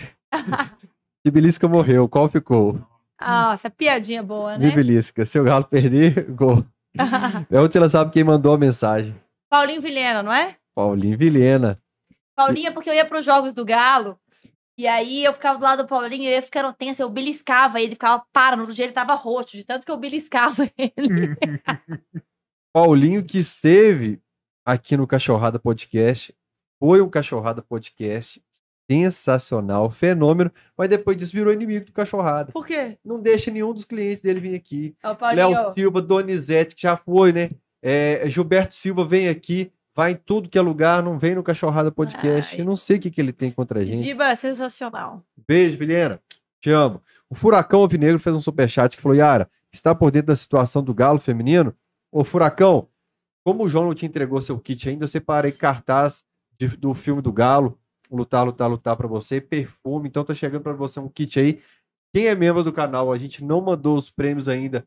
Cara, o fim de ano foi muito punk. A gente vai mandar agora com o fim do Campeonato Brasileiro, a gente vai mandar pra todo mundo. Hoje a gente vai sortear pra quem é membro do canal os copos da Arena MRV. Muito obrigado Ah, pra eu turma que quero. produz os copos. esses copos são bonitos. Você quer? Eu quero. Então é seu. A gente pega a camisa do. A João, gente tava... Eu coleciono copos. em cima da sapateira lá tem as camisas do Uso Canteira. Pega lá pra gente. Eu coleciono copos, gente. Teve um dia que meu irmão tava fazendo uma festinha em casa, aí na hora que eu vejo tá os copos da Copa do Mundo de 2014. Nossa. O pessoal saindo pra baladinha. Aquele assim, eu, vermelho? devolve! Devolve. Você leva os copos de cristal da minha mãe, mas os meus copos da Copa do Mundo, os copos de Olimpíada, que você junta todas as modalidades. Você me desculpa, amigão. Eu, eu desapeguei. Tem um cara do Padre Eustáquio atleticano, desses cascudos que guarda tudo. Eu juntei minhas coisas aqui, peguei um monte de coisa, dei pra ele. Levei algumas coisas pro cara, pro Rodrigo Reda, da MM Veículos. Dia 18, tô em Itaúna visitando o museu da MM também. Então eu vou sortear pros membros hoje. É mudança de planos. Camisa da Uso Canteira. O Marcel Goulart, que é membro do canal, ganhou essa aqui outro dia e não apareceu, não mandou e-mail ainda. O Pozo, lá do interior de São Paulo, acho que é Bauru, eu vou mandar seu prêmio também, o livro do Cachorrada. É, não apareceu o Marcel Goulart, manda e-mail pra gente pra TV Camisa Ó, 2, Luiz arroba Del gmail ponto mandando mensagem. O que você falou de mim aqui? Ixi. Só porque eu queria jogar no Galo? Ixi. É porque eu abri o Instagram e já tá na capa do Camisa 12 e, E no ele já Twitter tá. E tá ele vendo? já viu. E ele já viu. E é verdade mesmo, aqui eu falo verdade, não falo mentira. Engajamento camisa 12 tá bom. É, e foi meio traumatizante o gol dele em 99 ali, né? Meio? Meio você tá sendo gentil, né? Foi dois, foi 3 3 a 2 aqui, 2 a 0 o Não, segundo eu queria morrer, eu queria né? morrer. Eu falei, a gente ficou amigo depois, porque se fosse na época, a gente não ia ser amigo. Na pandemia passou esses jogos. Eu vou te falar que eu comecei a ver e falei, não, não, não, não tenho, eu não, não aguento isso não, mano. Isso Então- aí me, me, me Camisa Bem marcou, 11 viu? canteira, a última foi G, essa aqui é P, tamanho P. Então vai a camisa, o perfume, o copo da KTO com abridor e canetas e o boné da KTO também. Vou fazer esse kitzão hoje para quem é membro do canal. Vou deixar o bonezinho aqui por enquanto. Rafaelzinho, falando em Canteó, Cadê Tá- sua figurinha? tá ansioso pra amanhã? Cadê sua figurinha? Mostra pro figurinha pessoal tá que aqui, você se malandro. tornou figurinha de campeonato. Figurinha carimbada aqui, ó. MB, e sabe o que, que é mais doido? Amanhã, pra quem não sabe, vai rolar um jogo do Olha aqui, cafezinho contra o tropeiro lá no Mineirão. É uma partida da KTO. Eu tô no time do tropeiro.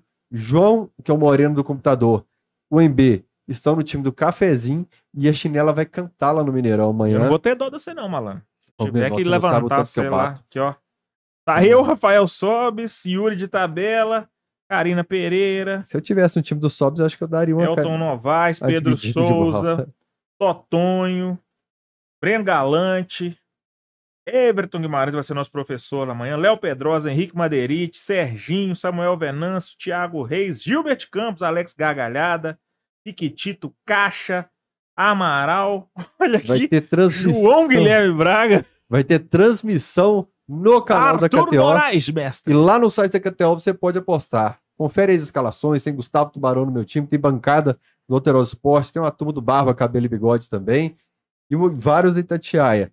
Confere os times, faça sua aposta na KTO, fez seu cadastro, utilize o cupom CAMISA12. O... o que, que eu falei que era para você responder do futebol feminino? Foi a pergunta do Furacão Alvinegro. Você tem acompanhado futebol feminino? Na Do verdade, Galo, assim, especificamente, que ele perguntou, né?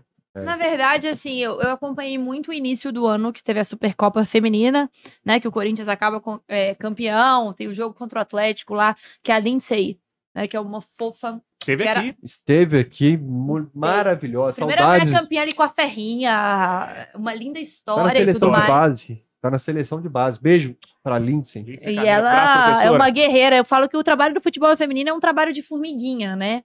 Mas assim, eu acho que não é um problema só do Atlético, tá? Você tem o Ceará, do que aconteceu durante com a medo de temporada. fazer o que o, Galo, o que o Ceará fez. Não, não, começa não. Eu tô com medo. Foi embora todo mundo, O que, sobrou que o ninguém. Ceará fez? Explica pra, pra galera. Não, Simplesmente acaba com o futebol feminino. Eu acho que, a gente, resumindo em poucas palavras, quando você vai acabando com categorias, você perde partidas, sei lá, quando- vamos pensar numa 17, goleada. 10 a sei lá, 12. 3 a 0 já é ridículo. Aí você começa a dar 17 e tal. É porque tem alguma falha. Então, assim, eu acho que a gente tem que olhar para o futebol feminino. É, é muito relevante o momento que o futebol feminino vive. Né? A gente teve uma Copa Feminina com patrocinadores, né? A gente tem hoje um movimento muito grande das pessoas vindo, né? é, grandes nomes jogando aqui no Brasil, porque a gente tinha uma disparidade física muito grande, né? Porque cada uma jogava é, num lugar e quando você se unia para fazer uma seleção brasileira, isso era muito difícil. Mas a gente ainda tem uma resistência, né? De, de um patrocinador ir de fato ir num clube de futebol feminino. E o Corinthians hoje, o Santos já foi.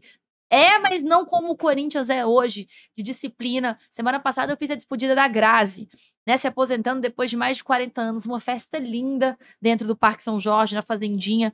Então, o futebol feminino, ele precisa ser enxergado como um produto que dá retorno. As marcas precisam entender que tem. é, Eu trabalhei na Band, Luciano do Vale é um dos grandes precursores aí quando se fala de futebol feminino. E o futebol feminino é uma alavanca. Em 2019, quando eu faço a volta, a gente tem um brasileirão, o próprio Palmeiras volta com o futebol feminino, se torna aquela lei da obrigatoriedade, né? Que o masculino só vai poder se ele tiver o feminino. Talvez se não fosse assim, nunca teria é, acontecido. Eu acredito também que não teria. Mas assim, a- a- acredito que a gente tem que ter empurrões sim, Sim. mas para trabalhar com seriedade. Sabe, é, a base é um problema que não é um problema só do Atlético, não é um problema só do Ceará. Você não consegue. Hoje você chega na escola, né, no colégio, os meninos são instruídos a jogar futebol. Então ali sai um talento, fulano é bom, aí vai pro clube lá da escola, né, da, da rua, e de repente tá num clube profissional. É mais fácil você garimpar. No futebol feminino, a partir do momento que você não incentiva, como que você vai achar essa base? Tem peneiras, mas as pessoas têm dificuldade de como eu chego lá, além do preconceito. Então, assim, eu vejo o futebol feminino como algo que está começando, começando a ser uma realidade palpável para marcas. Para pensar em 2019, é o primeiro ano que você tem camisa feita só para mulheres. Né? As mulheres não podiam usar a Granja Comari para treinar. Então, assim, você começa a ter uma realidade que está mudando. Então, o Galo, eu não acompanho o dia a dia, né, de, de clube, do que acontece, mas quando você acaba com o futebol da forma que o Atlético tem feito, é uma prova de que aquilo ali não é importante. Que Você teve realmente que foi uma obrigatoriedade, você criou por isso, mas que você não tem responsabilidade nenhuma em relação a isso. Converso muito com a Nina, né, que na época era Que esteve aqui também. Ela É, era é- diretora, né? Na época que o Galo pegou o time do Pro Inter, eu tava nos E ela, ela época. fala muito do desafio. Só que eu acho que é um desafio que, cara, quando eu falo com a Federação Paulista, ela é referência, a gente tá tendo agora rolando a primeira copinha feminina. Uhum. Né? Então, assim, quando que a gente imaginou que a gente teria uma copinha feminina? Então, apesar de, ah, temos problemas, entraves, como é que tá o futebol feminino? Acho que a gente tem que ressaltar as partes boas para que as pessoas queiram integrar e fazer parte. Pô, pra mim é muito triste falar do Palmeiras como eu tô falando aqui e pensar que o Palmeiras não entrou na copinha feminina. Será que o futebol feminino é tão levado com, com essa seriedade? Então, assim, de gestão, de propósitos, de vender patrocinadores. Eu lembro do próprio BMG chegando no Corinthians do futebol feminino antes de chegar no Atlético. E eu falava, por que, que o Atlético Feminino não é patrocinado também? Então, Você tem que enxergar a Força Santos de casa aqui, ó. É da minha cidade, eu vou patrocinar quem tá aqui primeiro. Eu acho que tem que ter esse compromisso. Então, parabéns pelo BMG pelo que tem feito, porque quando eu fiz, inclusive, a Supercopa Feminina, era porque eram dois times patrocinados pelo mesmo banco. Então, assim, é um problema do clube? É. Mas é um problema que as marcas precisam enxergar que existe um produto. E não porque é bonito, porque ah, agora tá legal falar de empoderamento feminino, eu tenho que dar força para as mulheres. Não, porque eu acredito, porque eu acho que as mulheres têm esse direito de jogar futebol também. Isso faz parte de uma, de uma cultura que muito tempo foi massacrada. Então, assim, o futebol feminino em si, do Atlético Mineiro, quando a gente fala de realidades, é uma realidade que pode ter sido escancarada hoje no Atlético, mas é uma realidade que muitos times vivem. Quantas vezes o próprio Havaí Kinderman, ah, vai acabar o futebol, vai volta, é a mulher treinando com o homem. Você pensar, é um time que foi referência, chegou a ser finalista de brasileiro feminino.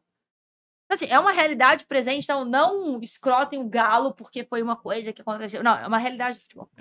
Mas tem muito hate do público ainda, né? Que aconteceu, inclusive na Casa TV, aconteceu com o Fred Desimpedido na época da Copa do Mundo. Os caras tiveram que vir a público e falar, pô, galera, uma coisa é você não consumir, outra coisa é você odiar o Mas aí, que Eu negócio. falo assim, eu não tô aqui pra falar que as pessoas têm que gostar de futebol feminino. O futebol feminino é diferente do futebol masculino. Não precisa odiar também. Pode odiar, isso tudo bem. Eu só não preciso. Eu não tô aqui pra te convencer que você tem que amar, mas tem que respeitar. O vôlei Exatamente. feminino e o vôlei masculino é completamente diferente. Uhum. Assiste uma partida do masculino. É bola no chão, é cravado o tempo inteiro. O vôlei feminino é muito mais rally, Uhum. é muito mais defensivo, é mais lento. Eu vou como cinegrafista no futebol feminino e no masculino, pô, o acompanhamento de câmera é diferente, de bola é diferente. Só que assim, eu, eu acho que as pessoas precisam respeitar. Você não Uhum. precisa gostar. Concordo. Mas pra você respeitar. E eu acho que o respeito vem do próprio clube de tratar com seriedade. Então, acho que o Galo vacila nesse respeito. Agora, como que eu vou apresentar esse projeto para as grandes marcas? Como que eu vou vender para eles? Pô, é difícil eu chegar e falar, "Ah, cara, vamos você vai fechar aqui do contrato masculino, deixa eu apresentar meu projeto do feminino. Eu quero acreditar, eu quero trazer boas atletas. Só que a partir do momento que você não sabe nem quem são as boas atletas, quem joga, quem não joga, tanto faz. Você pensa que você tem uma formiga, que é a, quando fala de futebol feminino, acho que é um dos poucos nomes que é unanimidade, todo mundo sabe. Ah, formiga, formiga. Chega no São Paulo e vai na mídia pra escrachar o futebol feminino do São Paulo. Por quê? Porque ah, eu tenho que devolver o uniforme no final do ano, nem o uniforme é meu. Enquanto no masculino você troca o quê? Duas camisas por jogo? Uhum. Então, assim, qual que é a realidade da importância que eu tô dando pra isso? Eu tô falando isso porque é bonito só ou eu tô praticando no dia a dia?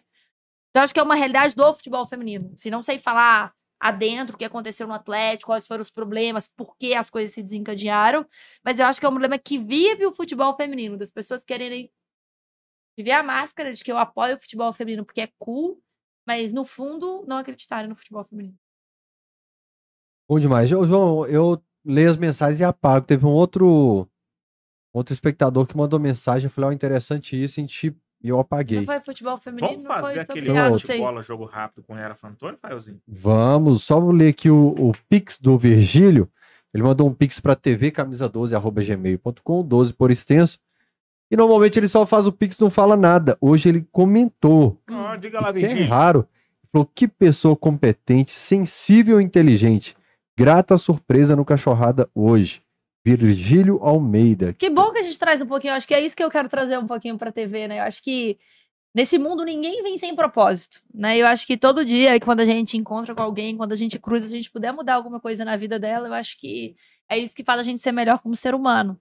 Então, eu falo que quando eu tenho a oportunidade de ir pra meios de comunicação, que você pode falar, que você pode se expressar, eu acho que é isso, cara. Torce pro time que você quiser, mas respeita o time do outro, né? saiba das diferenças. Acho que o mundo tá muito chato, a gente não pode falar nada. E só aproveitando esse negócio de futebol feminino, já que vocês estão falando de sensibilidade, eu acho que tem um pouco de erro também nosso como mulher, quando a gente trata de assuntos, né, que a gente quer essa equiparação com homens e mulheres, e que eu não quero ser homem. Entendeu? Muita gente falou, Yara, faz um canal de análise de futebol, vai bombar. Não tem uma mulher que faz análise todo dia? Eu falo, cara, deixa eu te contar. Se eu fizer um canal de análise, o jogo é 9h45 da noite. Eu não vou poder deitar no sofá e assistir. Boa. E o homem vai, levanta, passa uma aguinha no cabelo e tá ali. Eu não quero estar feia nas minhas redes.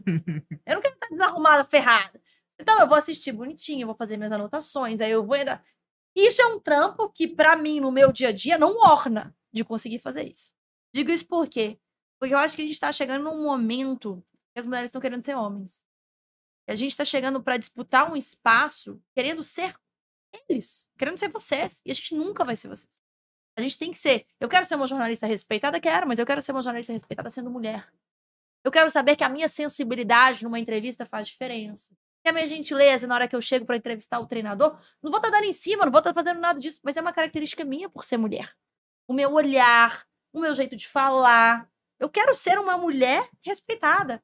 Eu não quero ser uma pessoa que vai chegar aqui e eu quero discutir se eu e Yara. Tem mulheres que são ótimas nisso e conheço várias e querer peitar você no esquema tático, porque eu preciso ser mulher, eu preciso entender. Não, eu quero mulheres crescendo sendo mulheres. Mulheres ganhando espaço no mercado competitivo com a essência de mulheres. Sabe? Ah, então, porque várias vezes mesmo, na Copa Feminina agora, ah, mas você chega tão arrumadinha aqui para treinar. Que eu gosto, faz parte da vaidade da mulher. Não, eu, eu, fiquei com vergonha na hora que eu abri a porta, eu descalço de bermuda a hora que eu falei assim, nossa, que tristeza eu desse jeito. Não, mas não é isso. Você trocou até de camisa, você tá com subaqueira? Ah, que você trocou o ar-condicionado parou de funcionar aqui e eu comecei, encharquei a camisa toda, eu fui lá trocar. Ainda bem Por que, que voltou você acha que as mulheres do futebol sempre usaram cabelo curto, short largo? Porque elas tinham que parecer homens. Porque para elas serem aceitas, elas tinham que ser praticamente homens. Só que eu não quero ter que ser homem para ser aceita. Assim, várias vezes, nossa, eu tinha muita resistência, você vai postar uma foto de biquíni. Você vai, não sei, vou, eu sou mulher, eu vou pra praia de biquíni, né? Eu, eu vou pra uma viagem legal, eu quero compartilhar minha viagem, mas suas amigas são bonitas. Ah, não posso suas amigas não, porque vai ficar um tanto de cara fala. Eles têm que aprender a respeitar isso. Então, assim, eu acho que a gente tá entrando num momento muito delicado desse embate com o homem, e daqui a pouco o homem não vai poder cantar a mulher mais, porque você não vai poder nem fazer aquele cu doce, né? Porque você não sabe se é assédio, se é isso. É... Então, assim, acho que a gente tem que ter muito cuidado na hora de tratar temas sensíveis, da gente não perder a essência do que, que é um homem, do que, que é uma mulher, do que, que é o gostoso de uma relação, do que, que é o gostoso de trabalhar num ambiente que tem homens que você pode se acrescentar, você não tem que se sobrepor. E eu acho que isso é um, é um diálogo que a gente não traz ainda para o dia a dia e que eu até mesmo tenho medo de trazer muito, porque eu sei que eu vou tomar muita porrada do que eu estou falando, mas a gente tem que ter a nossa essência. A gente está perdendo a essência feminina. A gente está perdendo a delicadeza, o que sempre fez as pessoas se apaixonarem pela gente. A gente está perdendo. Ah, porque eu não vou usar saia, eu não vou usar isso, porque. E vai pensar, então eu vou assim. Não! Se eu quiser usar saia, e se eu quiser ir lá assim, eu preciso ser respeitada pelo meu jeito. Então, e isso cada vez mais, é, eu acho que vai se aflorando porque hoje tudo que nas redes sociais que é o contrário, né? Tudo que é a voz do excluído, a voz do... tudo isso hypa. Se eu falo, se eu grito. E eu acho que a gente está vivendo, a gente tem que viver essa compensação mesmo. Mas não pode esquecer de valores primordiais de que a gente não tem que querer ser o outro. A gente precisa ser respeitado e ser quem somos. Sabe? Então, assim, se você tem uma condição financeira melhor e o outro tem uma condição financeira pior, o que, como você e você, você tem que se respeitar nisso. Não tem que ser um tentar ser igual ao outro e se encaixar, né? Porque às vezes a gente é, vira do avesso para o outro ficar no lugar confortável e a gente fica no lugar desconfortável. Eu acho que hoje, eu acho que o grande desafio da mulher, falando de futebol feminino, eu não quero brigar porque eu quero que você ame e torça pelo futebol feminino como você torce pelo masculino. Eu quero que você. quero isso. Eu quero que você respeite e se meu conteúdo for bom, você vai consumir, você vai gostar, você vai ter. Eu só quero ter a oportunidade de poder ser eu.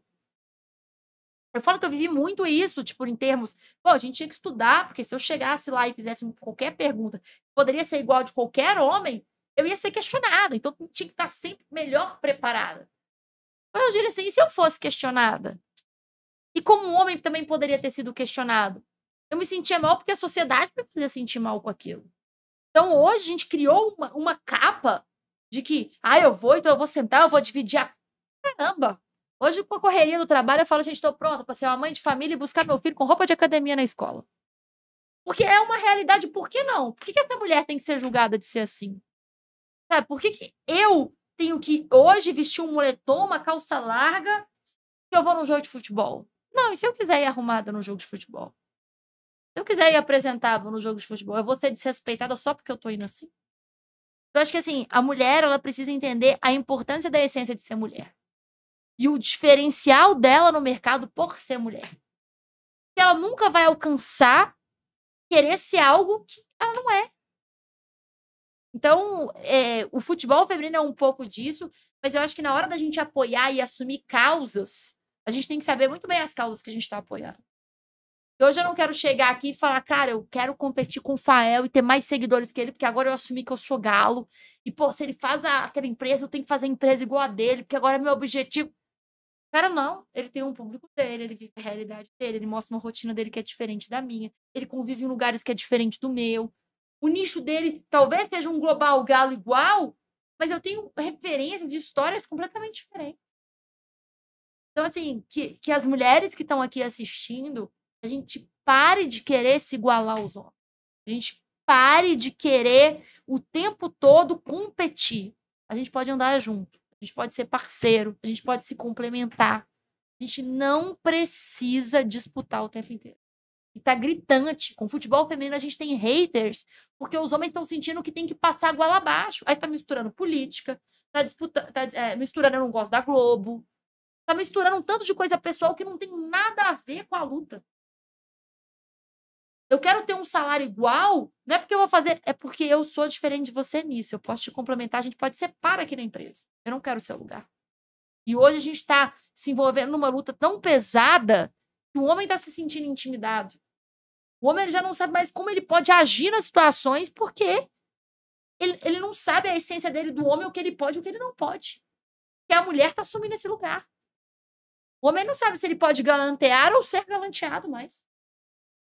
Eu acho que é aquela coisa que minha mãe sempre fala: o certo sempre vai ser certo. Por mais que as coisas mudem, né, que a gente tenha, é, claro que a cabeça aberta, as coisas a gente precisa ter respeito. E a gente precisa ter relações saudáveis. E hoje em dia o mundo está virando uma guerra. Se a gente não abaixar a crista e colocar cada um na sua cabeça no seu lugar do que, que é ser o homem, ser a mulher e o que isso tem na essência, vai se perder. Não sei se vocês pensam igual, vocês podem me achando louca aqui, mas eu acho que é meio que isso, sabe? Da gente assumir o seu lugar no mundo e não querer o lugar do outro. Mesmo se eu discordasse que não é o caso, é gostoso você ver ponto de vista da pessoa bem, tão bem explanado como foi o seu. Falo sempre da turma. Eu não preciso concordar, mas quando você me explica direitinho, eu admiro demais. Eu tô É. refletindo aqui, eu É. tô, tô Muito pensando, bem, cara. É, tô digerindo. é. Muito bem. Que bom. Não, tô certa de tudo, não. Você pode me mostrar seu ponto de vista e a gente vai discutir sobre isso. Mas eu só acho que as pessoas estão muito cabeça fechada, sabe? Sim. Tipo, ela quer o meu lugar. Olha essa mulher achando que ela pode fazer. Não acho nada. Não quero ser igual a você. Eu quero fazer uma entrevista e poder trazer o que eu sei fazer. E não quero ser a expert disso ou aquilo, disputar algo. Acho que o mundo tá muito competitivo, sabe disso? E aí fica chato, fica insuportável. O tempo todo é fofoquinha, é, é, é- é coisa desgastante. Que a gente não via no passado, porque era muito mais imposto, né? Era muito mais uma imposição. Yara, vai bola agora. Vai. Jogo rápido. Um jogo inesquecível. 2013, o pênalti que o Vitor defende com o pé já tava no elevador descendo. Você não, viu? Não, Mas a hora que você desceu, a hora que marcou o pênalti ou a hora que ele defendeu? marcou o pênalti, eu falei, acabou, vou fazer uma entrevista de bosta lá no final, puta.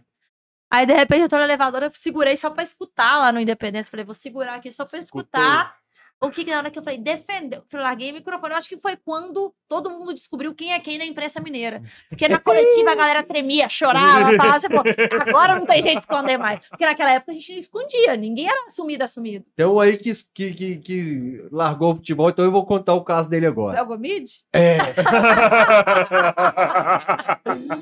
Das fotos mais gostosas desse É dia. bom demais, né? É o Leo Gomide apoiado na grade, chorando, e a Nina consolando ele. Calma, Você- o mundo não acabou, e ele discorrendo melado.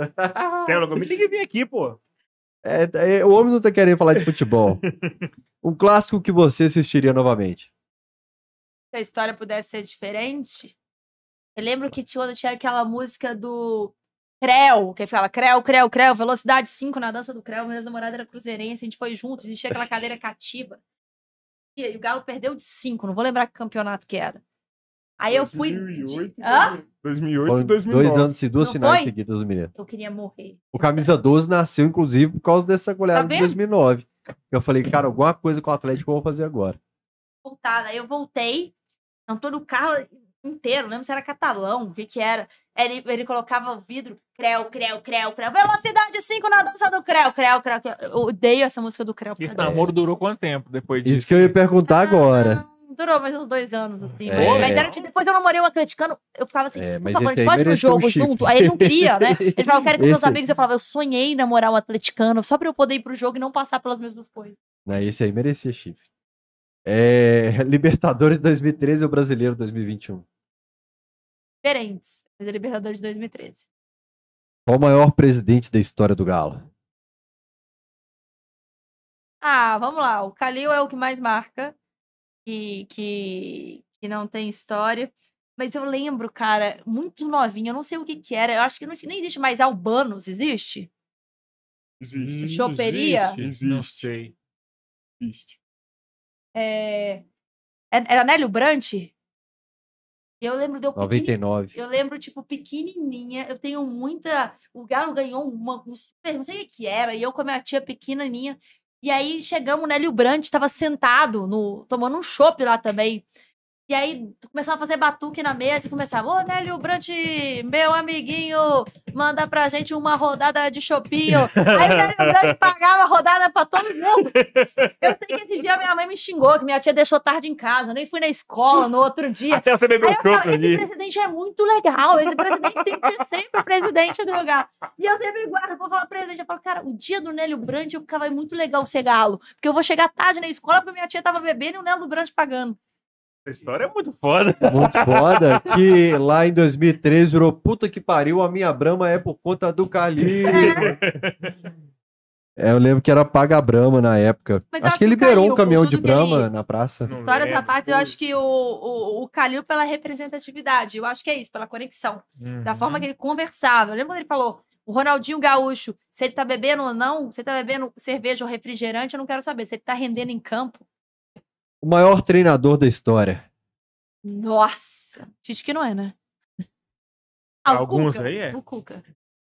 É o Cuca. Foi até difícil pra mim quando teve a questão do assédio lá em São Paulo e todo mundo queria, né, que a gente se posicionasse de alguma forma e tal. Eu falo, cara, eu conheço do Cuca, e o tanto que ele já foi paizão comigo em tudo que eu precisei, entrevi. É difícil eu apontar o dedo pra ele. O cara falando que o Luizão fez o dele infartar em 99. Cara ídolo do grupo. Ai, ai. Hulk. É, o Cuca tá aqui. Ah, Ru- até sei a pergunta. Hulk ou Ronaldinho? Ele sempre foi Ronaldinho. Tinha dúvida nessa pergunta quando me falaram. Eu falava, cara, é Ronaldinho. Ronaldinho chegou, treinou sem contrato. Tinha aquela coisa, né? Se a matéria dele sair no Fantástico ou no Globo Esporte, ele tem que estar treinando sem time, com algum time no outro dia, porque tem que ser maior. A história que ele já tem um clube do que a rejeição, né? Eles tinham feito uma matéria sobre a rejeição dos clubes em relação ao Ronaldinho. Mas hoje, cara, o que o Hulk tem permanecido, eu acho que como pessoa, o Hulk tem sido Acho que o Ronaldinho, porque ele levou ao Atlético a um momento em que o Atlético ainda teve uma visibilidade que talvez nunca mais vai acontecer. Mas eu acho que como pessoa, o Hulk, o que ele tá vivendo, de mostrar amor pelo galo, da família uniformizada, da forma que ele briga e, e a permanência dele, eu acho que o Hulk tem tudo pra se tornar maior. Mas hoje o Hulk ainda não é maior que ele. Léo Silva ou Hever? Ah, o Léo Silva, Paulinho Vilena. Não tem como. O Léo Silva é muito parceiro. O Léo Silva, quando eu, eu, sei lá, eu tava fazendo YouTube, desempregada, eu falava, Léo, me dá uma entrevista, quebra. O Léo ia, me dava. Acho que, assim, eu falo que eu tenho dois grandes amigos. Nossa, quando eu quiser entrevista com os clientes do Paulinho, então eu vou pedir pra Pede você falar. pra você, pedir- Consegue uma entrevista pro Camisa 12 lá? Gilberto Silva. Conheci via Paulinho malhando na Five, Gilberto Silva. Primeira final de FA Cup. Fui com o Gilberto Silva, eu tava morando na Europa. O Gilberto me ligou. Tô aqui. Vem pra final da FA Cup. Falei, você tá de sacanagem. Falei, tava na Espanha e ele tava na Inglaterra. 9 dólares a passagem. Eu tinha uma amiga que morava em Londres. Eu falei, vou. O Giba mandou me buscar. o Arsenal bate o Chelsea na final, a gente não consegue sair do estádio, todo mundo muralha, porque ele é conhecido como a muralha lá e tal, não sei o quê. Ele, não, agora nós vamos na festa. Fomos numa festa no Sheraton. Falei, nossa, Giba, tá muito chata essa festa, vamos sair com meus amigos. Aí a gente foi sair com meus amigos, Giba sa saiu, perdemos o voo no outro dia, não sei nem se contou na família dele que perdeu o voo e tal. Tá Mas assim, é, é muito legal essa relação. Os clientes do Paulinho sempre foram, pelo Paulinho, como a forma que o Paulinho sempre me apresentou pra ele, sempre foram muito especiais. Mas o Léo Silva é um cara. Ai, me fez sofrer demais. Eu fico perguntando se ele pagou pro Vitor, o Vitor pagou pra ele, como é que tá essa dívida até hoje. Tem uma resposta impublicável Ah, sobre isso, sobre esse pênalti do que o Léo Silva falou pro Vitor. Te conto depois do programa. Qual foi o pior Mas aqui, jogador? peraí, eu acho que tinha uma pergunta aí que você não fez pro, pro Chico Maia e depois eu fiquei pensando que ela ficava logo após essa, Léo Silva Heber. Vitor ou Everton? Vitor ou Eu cortei Você essa cortou porque por quê? 99% era Vitor, eu cortei. Me não, mas E vou contar uma história. Essa semana eu tem postei. perguntas aí que 99% é a mesma resposta, você- nem porque Não. você cortou. É porque o Vitor não tem como. O Vitor não existe. Mas eu lembro quando eu fui entrevistar o Vitor nessas. Eu queria fazer um canal. O Cássio também sempre foi muito legal comigo, o Domênico. Eu tava. Eu cobria férias da galera aqui, né? A galera ia fazendo férias e eu ia cobrindo férias. E aí tem uma hora que eu falei, cara, eu posso ficar nessa, né? Eu criei um canal no YouTube, aí criei um, um, um quadro que chamava Derrubou é Pênalti. Que aí eu começava, derrubou é pênalti, aí o cara dava a opinião dele, não, nem sempre e tal, e aí desenrolava a resenha. Aí eu lembro que eu fui fazer o Vitor depois de 2013. E aí, no final, eu sempre pedi uma música. E aí, eu era uma música evangélica ou pagode. Uhum. Todo jogador é papum. Aí o Vitor foi. Que música evangélica também é pagode. Né? É, não, cada um pedia uma coisa. Aí o Vitor foi e falou. Ela não pesca Ela não pescou os trocadilhos. É a Ele é o rei do trocadilho, ele faz o tempo todo. Que a música evangélica é pagode. É, entendi. Agora eu entendi. Ela só não achou graça, ela Você só entendeu. falou Ela... é. inglês marrom. Ela Se ela só não não tivesse, se ela tivesse bebido duas brancas a É. menos, ela entenderia. E aí eu perguntei pro Vitor, o Vitor falou: Ah, eu gosto muito de uma música de Humberto Gessinger, do Pouca Vogal. Aí eu fiquei, tipo, Com o dupla cara- Lineker. É?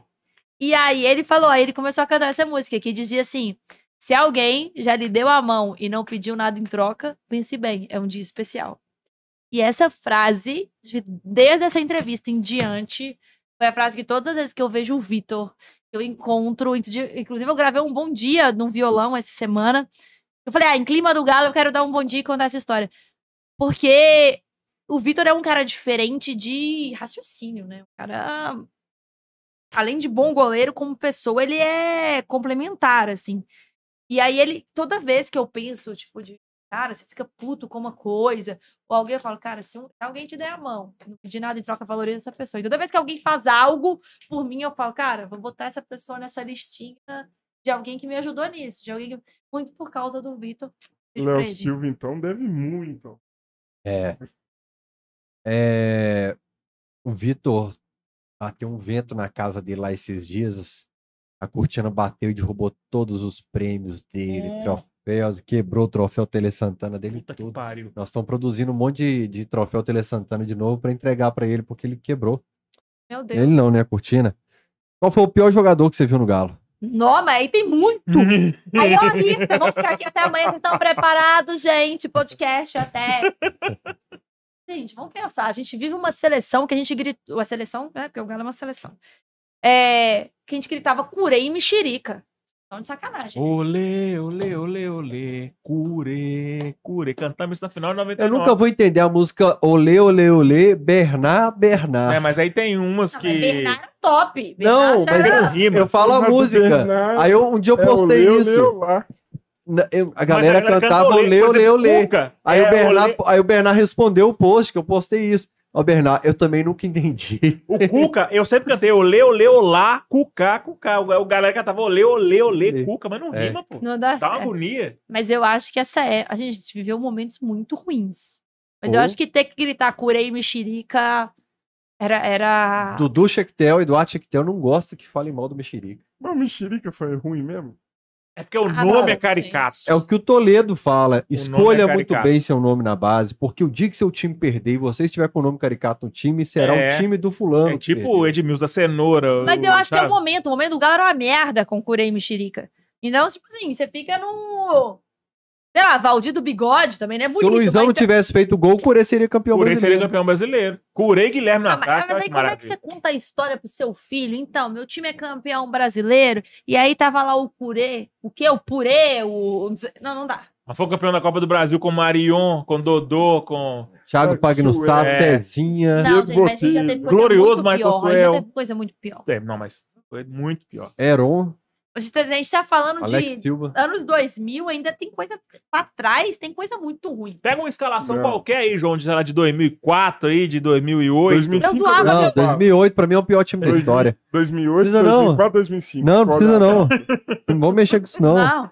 É, E aí, Eu- Fala eu me formava na profissão, tava começando a entender o que, que eu queria fazer. Se eu fosse atleticana e pensasse. Eu, ó, se eu fosse se eu pensasse que eu quero escolher a profissão pra cobrir o galo, eu tava fodida. Quem que eu ia cobrir? Ó, Aí, ó, essa Vamos Quando o. Gilberto Silva foi pra seleção, eu ficava, graças a Deus, tem alguém do galo.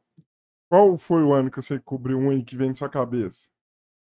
O quê? Ruim? É. Não, não cobri. Eu formei em 2012. Então já comecei. Quando eu Ah. formei, já era ano lá, bom. Vacas gordas. Mas, eu, mas o meu processo de pensar em querer ser jornalista não Vamos- podia. Vamos lá, 2008. O que, que é o Galo em 2008? Goleiro. Eu vou pular o primeiro nome porque era bom, não tem como. Quero o Bruno. Edson, Julinho e Sérvulo. Nossa senhora. Zagueiros. Leandro Almeida, Marcos Peito de Pombo, Nem, Samuel, Vinícius, que cobrava falta, o Elton Felipe. Quem viu o Elton Felipe vê Hever hoje, Hum. o Erley. O Erley subindo.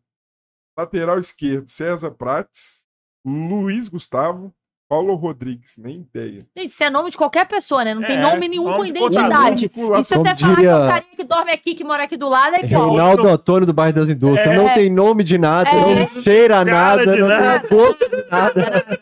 O único O cara lateral tem que dele. vir aqui, pô, Reinaldo Antônio. Eu encontro com ele de vez em quando. Aí, salve Desde quando Reinaldo Antônio do bairro O das único indústrias. lateral direito desse elenco, todo mundo sabe. Cheslon. Ele mesmo. Que Luxemburgo mandou mudar de nome porque o problema dele não era o futebol, era o nome. Ele mudou e não adiantou nada. Ele mudou de nome? Volantes. Ele mudou pra quê? Ah, não lembro. Shailon. O Luxemburgo. mandou. Volantes. Elton, Francis, Denilson, Márcio Araújo, Rafael Miranda, Rodrigo Rafael Silva, Miranda ainda vai. Serginho Mineiro, que é o Serginho É o 77. É o 77. Serginho é. 77. Meias, Danilo Rios, Gedeon, Petkovic, Petkovic também vai. Gedeon. Mas no Galo não foi, não. Não, mas ok, mas vai. Pelo co- o contexto Não, daquilo ali, no é alguém que você gramadão, conhece. é. Alguém É. que você falar pra pessoa assim, não vai falar que é o Zé das. Beto, Castilho com Jael. dois L's, É. Jael, o Cruel, Marx, Pedro Paulo, Mas não é Marques. o Marques, no, é o Marques já na, na porta O das Max urnas. tava É. na, na- nessa bomba aí. É o velho. Marques no final da Deus vida. me É. livre. Rafael Aguiar e Renan Oliveira. Esse elenco não é tão Esse elenco não é tão desgramado, não. Tem uns nomes, não. Tem uns nomes mais É horroroso. Tem Não, muito mas nego esse pior não é aí, o velho. pior. Esse não é o pior. Tem, tem uns caras aí que você O peneira. elenco de 2004 não tem nem no Galo Digital. Não tem apa... Deletaram do, da Qual foi história. o pior treinador? Tite. Nossa, cara, eu me identifiquei demais com você. Em vários momentos dessa entrevista. O gol mais bonito que você viu?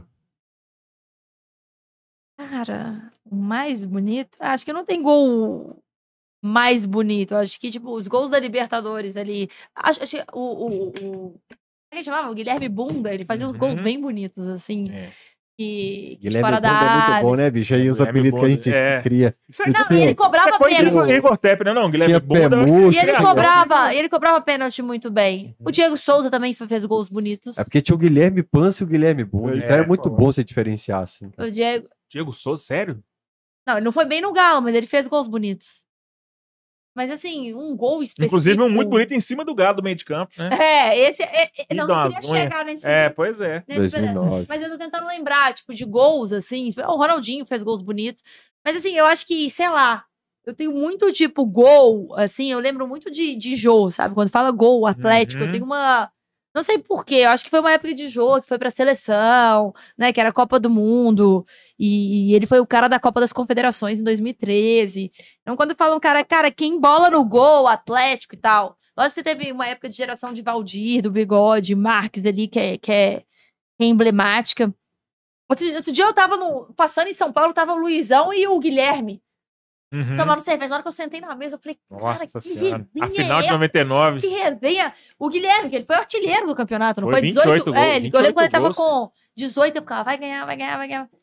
Mas não eram gols bonitos. O Guilherme ele era Nossa, muito. Não, o Guilherme teve gol Guilherme bonito teve pra cacete. bonito, velho. Ah, não, gente. Porra, Mas ele aquele foi o cara que 4x0 no botou na Maraca rede, contra o mas ele Maraca em cima do Dida, meu irmão. Chapéuzinho. Nossa, o tem Guilherme um Cobreloa, que todo mundo cita É. Tem um de peito. De peito no Cruzeiro, acho que tem de Tem, o peito de no peito. Vasco, é. Tem um O de peito no clássico. Eu acho que o de Aham. peito no clássico foi, Foi, muito o, bom. eu- o jogo das lendas foi horrível, porque ele me despertou gatilhos positivos com o Guilherme vestindo a camisa do Galo. Teve o jogo Tem das nada lendas. contra o Guilherme. A Tem bola nada vinha, contra, a bola mas- Por que você não gosta do Guilherme? Não, eu entrevistei ele, convidei ele pra vir no Cachorrada agora, que ele tava aqui em BH, mas o voo dele chegava, ele tinha marcado um jantar com o Marques e Lincoln duas horas depois. Então ele tentou encaixar o Cachorrada, mas não teve jeito. Sétimo é maior muito artilheiro da história do Galo. Guilherme é foda, Falei, pô, traz o alto faz, traz o Nossa! Marques e Lincoln. E ele-. E ele é o futebol raiz. É. Ele é raiz. Ele fala, ele não tem medo de microfone. Eu perguntei pra uma pessoa do Atlético assim, e, e tais declarações dele agora no jogo das. Ele falou, cara, é o Guilherme, eu continuo mesmo. Falou, o- a gente publicou um vídeo aqui no Camisa 12. Eu entrevistei ele em 2014, na Praça Aham. do Papo, com a turma do filme. A gente estava produzindo o filme Lutar, Lutar, Lutar. Aham. E o filme passou por muitas dificuldades e essa parte do Guilherme ficou na gaveta. Eu sabia que existia isso, veio o jogo das lendas, a polêmica do Guilherme em campo. Eu falei, turma, tem como me passar aquela cena? Eles falaram, não, o camisa 12 ajudou demais no filme, toma aí. Eu publiquei. Aham. Alguns entendem que, tipo, não, depois dessa entrevista eu revi tudo, e alguns falaram, não, é de ele mais ainda, mas ele fala o que ele tem que falar. O Guilherme não pensa no, a resposta que o torcedor quer ouvir. Ele Nunca, fala o mas que nunca ele foi assim. quer- É, ele fala o E o que melhor ele pensa. entrevistado é esse, né? Não, você não É. sabe o Guilherme no Seria papo de boteco. O Guilherme num papo de boteco. Ele, ele era muito brother do Luizão, né? Eu lembro que a gente- quando a gente tinha um canal, a gente fez uma resenha com o Guilherme, eles contando as baladas deles em Madrid. É, O tanto que eles tinham saído por trás, que era confusão. Você se diverte, Porra. sim. como é que chama aquele lugar aqui? Chapuri? Não. O Chapolin. Guilherme bebia no. É um Chapuri no tem um Ele, gente tava almoçando lá, ele falou, cara, se fosse na minha época de celular, a torcida ia baixar aqui todo dia, cara. É. Porque eu saía carregado, meus amigos de, de time saíam carregados. A gente quebrava tudo aqui em BH. E foi um dos melhores times que o Galo teve, 99. Não, velho. esse time. Eu tenho muito a imagem, não sei que jogo que era, que é o Galo é, de cabeça enfaixada. Uhum. Não sei o que O tinha Galo falado com dois Ls. jogo. É, 4 de julho de 1999. Galha América. A gente Ele- é campeão! E chorando. é. Eu chorei. lembro João. dele da. Eu tava no estádio. Eu lembro de- dele com a cabeça É. A enfaixada. cabeça inchada hoje também. o Eu lembro eu na Ls, né? Blockbuster alugando um filme. Na hora que eu fui pegar o filme, na hora que eu olhei pro lado, tinha o Robert. Doutor Robert. E o Robert, aí eu lembro de eu andando na Blockbuster, meu pai falou: Minha filha é retardada, ela tá dando um piro na, pra achar uma caneta porque ela quer um autógrafo do Robert. Na VHS ainda da Blockbuster. É, assina aí nessa capa de, de volta época do. Belete, né? Que o, que o Belete jogava também, né? Era um time, era um time bom. Pô, essa escalação aí vale, né? Vai pegar essas escalações que é nome de qualquer pessoa. Como é que chama aquele doutor do do Ed Murphy? Do Little, assina lá aqui, Ah, doutor sim. Robert. aqui. Mas eu acho que esse gol de peito do Guilherme é emblemático. Esse gol de peito do Guilherme é. Essa pergunta é o que a gente falou, que já está no Instagram do Camisa 12, que o Luizão já mandou mensagem para ela. Qual jogador você queria ter visto usar o manto alvinegro e não viu? Falou, Nossa, é a cara. Cara, o Cristiano Ronaldo, né? Já quis, já quis ver o Cristiano Sonhar não custa Ronaldo. Galo. O Ronaldinho era É, impossível. o Ronaldinho era impossível, velho. Não, Tinha uma comunidade existia. no Orkut, Ronaldinho Gaúcho do Galo. Não, mas é real, não é porque é meu amigo, não. Eu acho que o Luizão tem a cara do Galo. Tinha a cara do Galo de raça, de, de Sim. tudo que, Concordo. que acontece. Acho que tem jogadores que têm a cara. Igual eu comecei a ver que o povo falando que o Gabigol tem a cara do Corinthians. Eu, tipo assim. Cara do Corinthians? Não, não acho. Acho que o Gabigol tem a cara do Flamengo. só. A cara do que Flamengo, é. Mas assim, o Luizão, ele tinha isso. Eu não sei se é porque a gente tem um trauma, tanto que a gente passou raiva com, com ele. E, tipo, cara, eu queria esse. Esse do meu time. Mas talvez, sei lá, eu queria um Valdívia no Galo também, sabe? Um, um- Nós tivemos o Valdívia aqui. Ah, não, não. Um não, pouco não. Nós tivemos o Valdívia do Inter aqui. é. Não. Um pouco Mas eu lembro que na época do Palmeiras eu falava, pô, esse cara, ele é um brigão, né? Ele é um... Ninguém tinha citado o Valdívia aqui ainda. É, Nem Luizão. Nem Luizão. É. Que, aliás, eu concordo que é a cara do Galo. eu acho que é um cara, imagina, ele ia fazer gol demais. Ninguém tem- falou minha resposta até hoje nesse Sei programa. lá, um? Viola. Tem um Viola, cara. acho que tem cara de Galo, Viola hein? tem cara de galo. Viola. Muito cara de Galo. A gente tá ficando velho, né? foda, Quando a né? gente vê essa referência assim, a gente fala, É, mas nós somos é. É, nós somos Aí, três ó, de você- 80, nós três. Ela pediu a escalação. Peguei a escalação no jogo contra o Corinthians. Ah. Veloso, Bruno, Caçapa, Galvão, Ronildo, Galo, Valdir, Belete, depois Mancini, Robert, Curê, depois Lincoln, Guilherme e Adriano. Aliás, o Belete não esteve no Jogo das Lendas, né? Quando eu peguei a lista de quem tava seria no Cruzeiro, não anunciado, tava no Cruzeiro, não? tava no Não, é, Cruzeiro, mas ele Galo, é saiu tem um tempo. História. É. Não, mas de qualquer Nossa, jeito. Não, foi o Ricardinho. aí, até Mas ele era Ricardinho veio. Não. Era assim, ele já era um nomezinho, popzinho. Ele foi bom no São Paulo, no Ele Barcelona. já era um- no é, ele Galo, já era um pop- No. Galo ele sofreu um acidente automobilístico, né? Então ele ficou um tempo Não, mais. sabe, um Edmundo no Galo também seria. Edmundo já foi citado aqui. O Edmundo no Edmundo. Galo também tinha cara Eu não de. gostaria de ver, não. Eu gostaria. Até Eu acho que, tipo, porque- Vasco e Galo tem, tipo, uma. Esses caras, tipo, Luizão, foi um cara, tipo, um Donizete Pantera, sabe? Uns caras. Se for pegar do Vasco, eu queria ver o Romário, pô, no Galo. Foi muito maneiro ele com o, o, com o Vitor Xavier. Ele vai falando Cristiano Ronaldo ou Romário. Aí alguns ele fala empate. É, ele fala ele. né? É, aí Ele Maradona e Pelé ele coloca acima dele. Aí o Reinaldo Galo, empate. Mas o resto, meu irmão. O Fred Desimpedido já fez esse bate-bola com ele já também. É. Ele- Gaúcho ele fala empate. Ronaldo Fenômeno ele fala empate, mas o geral, os atacantes Lero Lero ele Cara, mas eu vou falar, o Romário, a Romário. gente, a gente já pegou um Romário assim, já do meio pro final da carreira.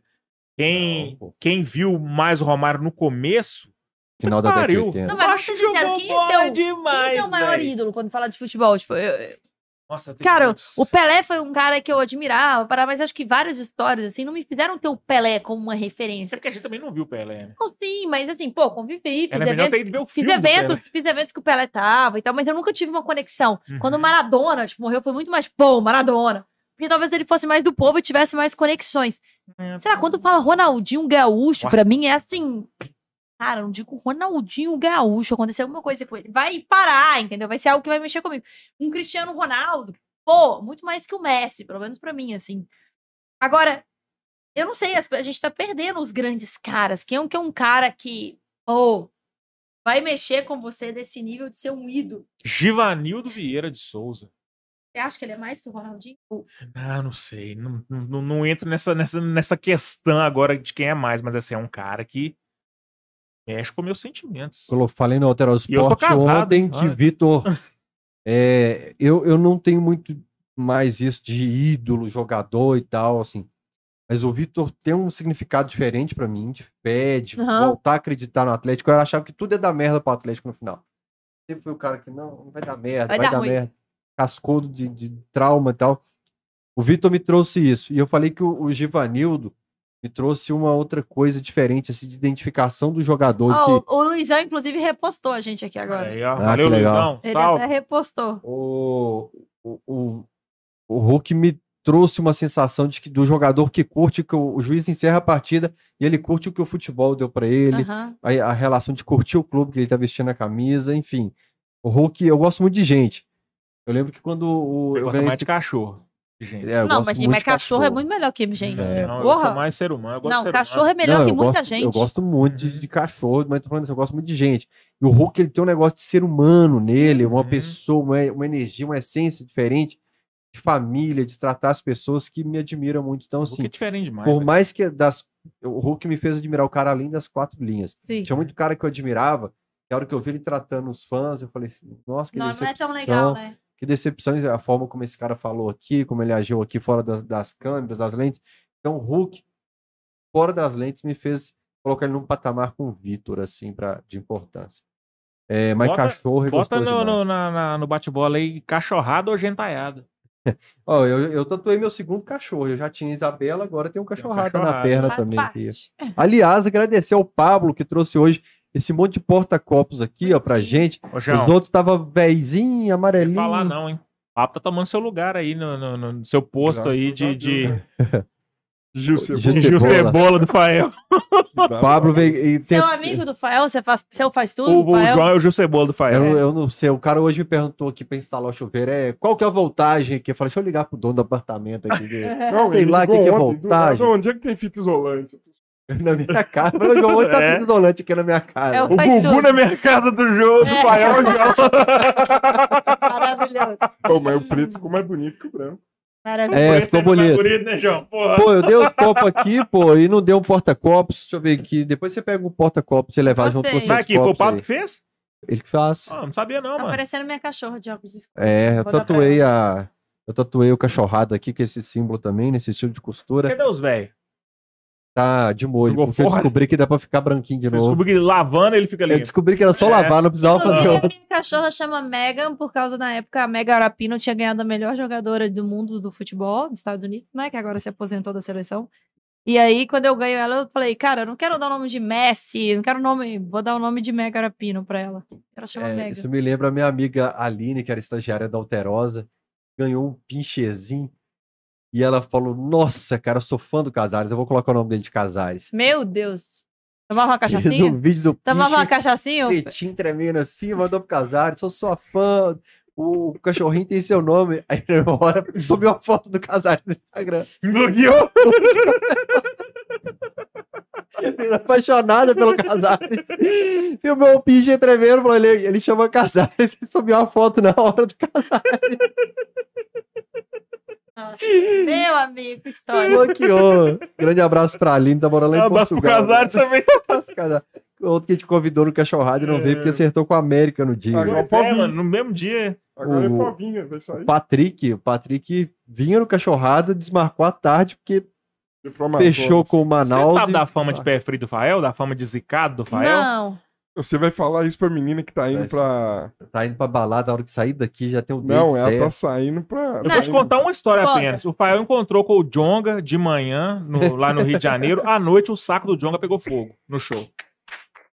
Isso é apenas um exemplo do que Gente, acontece com pessoas muita- que rodeiam Rafael Mas sabe Souza qual é o meu problema? Eu tô, eu tô precisando mudar isso. Eu preciso que o Fluminense ganhe esse Mundial que eu vou fazer agora e conto com a torcida de todo mundo. Você é Cara, todos os eventos que eu vou, o Brasil é eliminado. Mas aí, olha aí, ó, o, o Sad é amigo do Fael e tá no Manchester City. Olha Olha, aí. Não, eu não, falo, gente, pô. pelo amor de Deus. Sou benção, o tanto de gente no camisa 12 aí que deu certo. Só que assim, o histórico nosso do cachorrado, já teve gente que foi pra UTI no dia seguinte, que bateu o Meu carro. Deus, mãe, me busca aqui, por favor. Eu ia sair depois desistir. A gente não Não. conta pra Me pega turma aqui, mas é impressionante a lista de convidados que tem problema no dia seguinte.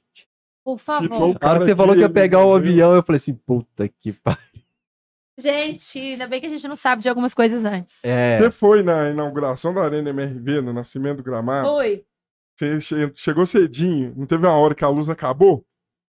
Cara, isso foi verdade, velho. Foi na O hora que passou que da a cabeça. catraca girou. o pé Mentira. dentro do estádio, acabou a Você luz. já benzeu? Ô, não, eu não acredito. Que hora você chegou no show do Povo? Teve uma hora lá também que caiu a luz na área dos bares lá, mano. Não, onde que teve um lugar que eu entrei esses A dias que acabou Paul, a o luz cara lá do Viação. Cipó do Toledo. Na hora que eu entrei, acabou, sumiu, explodiu o gerador lá. Cara. A do Paul foi o cara que quebrou o punho. O, o O Batera. baterista, é. É, eu fechei um contrato com a Raspadinha de manhã. À noite, o Rogério Flauzino cance... ia ter o J Quest, né? na- Depois do evento da Raspadinha. Fechei o contrato. Na hora, o Rogério Flauzino foi internado pra fazer cirurgia. Deus me livre, guarde, mano. Nós, nós somos Aí sobreviventes. os caras criaram um viu? grupo de WhatsApp. Gente, só pra soubesse, guardar essas a coisas. resposta ia ser outra. Na hora que ele falava, vamos lá, ia falar, não, outro dia. É. Não, os caras guarda- criaram um grupo de WhatsApp. Se chama Zicas e Cuda. E eles ficam a lista guardando é grande. foto de é gente que grande. tirou foto comigo e morreu. Gente que bateu o carro. Deus me livre. É, não tô- Complicado. Vamos mudar de assunto, ficou bad vibes. Não, é. É... Quem que você queria ter visto? Você falou. Qual foi o estádio mais legal que você conheceu? Arena MRV, né? Gente, mas deixa eu falar. Eu, Você foi pra Copa coisas. do Catar, você foi pra. Não, MRV por, pela história, porque eu acho que tudo Uhum. tem envolvido na história. Mas eh, vários estádios são legais. Mas assim, Arena Corinthians, cara, você entra no. Se você tá fazendo xixi, você assiste o jogo na televisão. É todo de mármore. Mas pro homem também tem essa opção de você mijar olhando, mi- mirando Você em cima o do jogo. cara. você ali. assiste- Não, não, não, não precisa mijar nos caras, não. Mas você assiste o jogo. É surreal. Isso é algo surreal, assim, que eu Tanto que nunca eles, vi. eles, eles falam que exageraram. que É, exageraram, exageraram. E é um- uma arena pra você ver jogo impecável, você vê ali. Mas assim, por exemplo, eu fui no estádio do Orlando City esse ano. E morri de vergonha porque os brasileiros invadiram. Você fica na altura do, do campo e é baixinho aqui. Se você quiser pular no banco de reserva, cutucar o cara no banco de reserva, fala, ô, faz essa substituição. Você cutuca o treinador. Então, assim, eu acho muito legal quando culturalmente você tem uma proximidade, não só pela beleza do estádio, sei lá. Acho bonito o time ser todo roxo.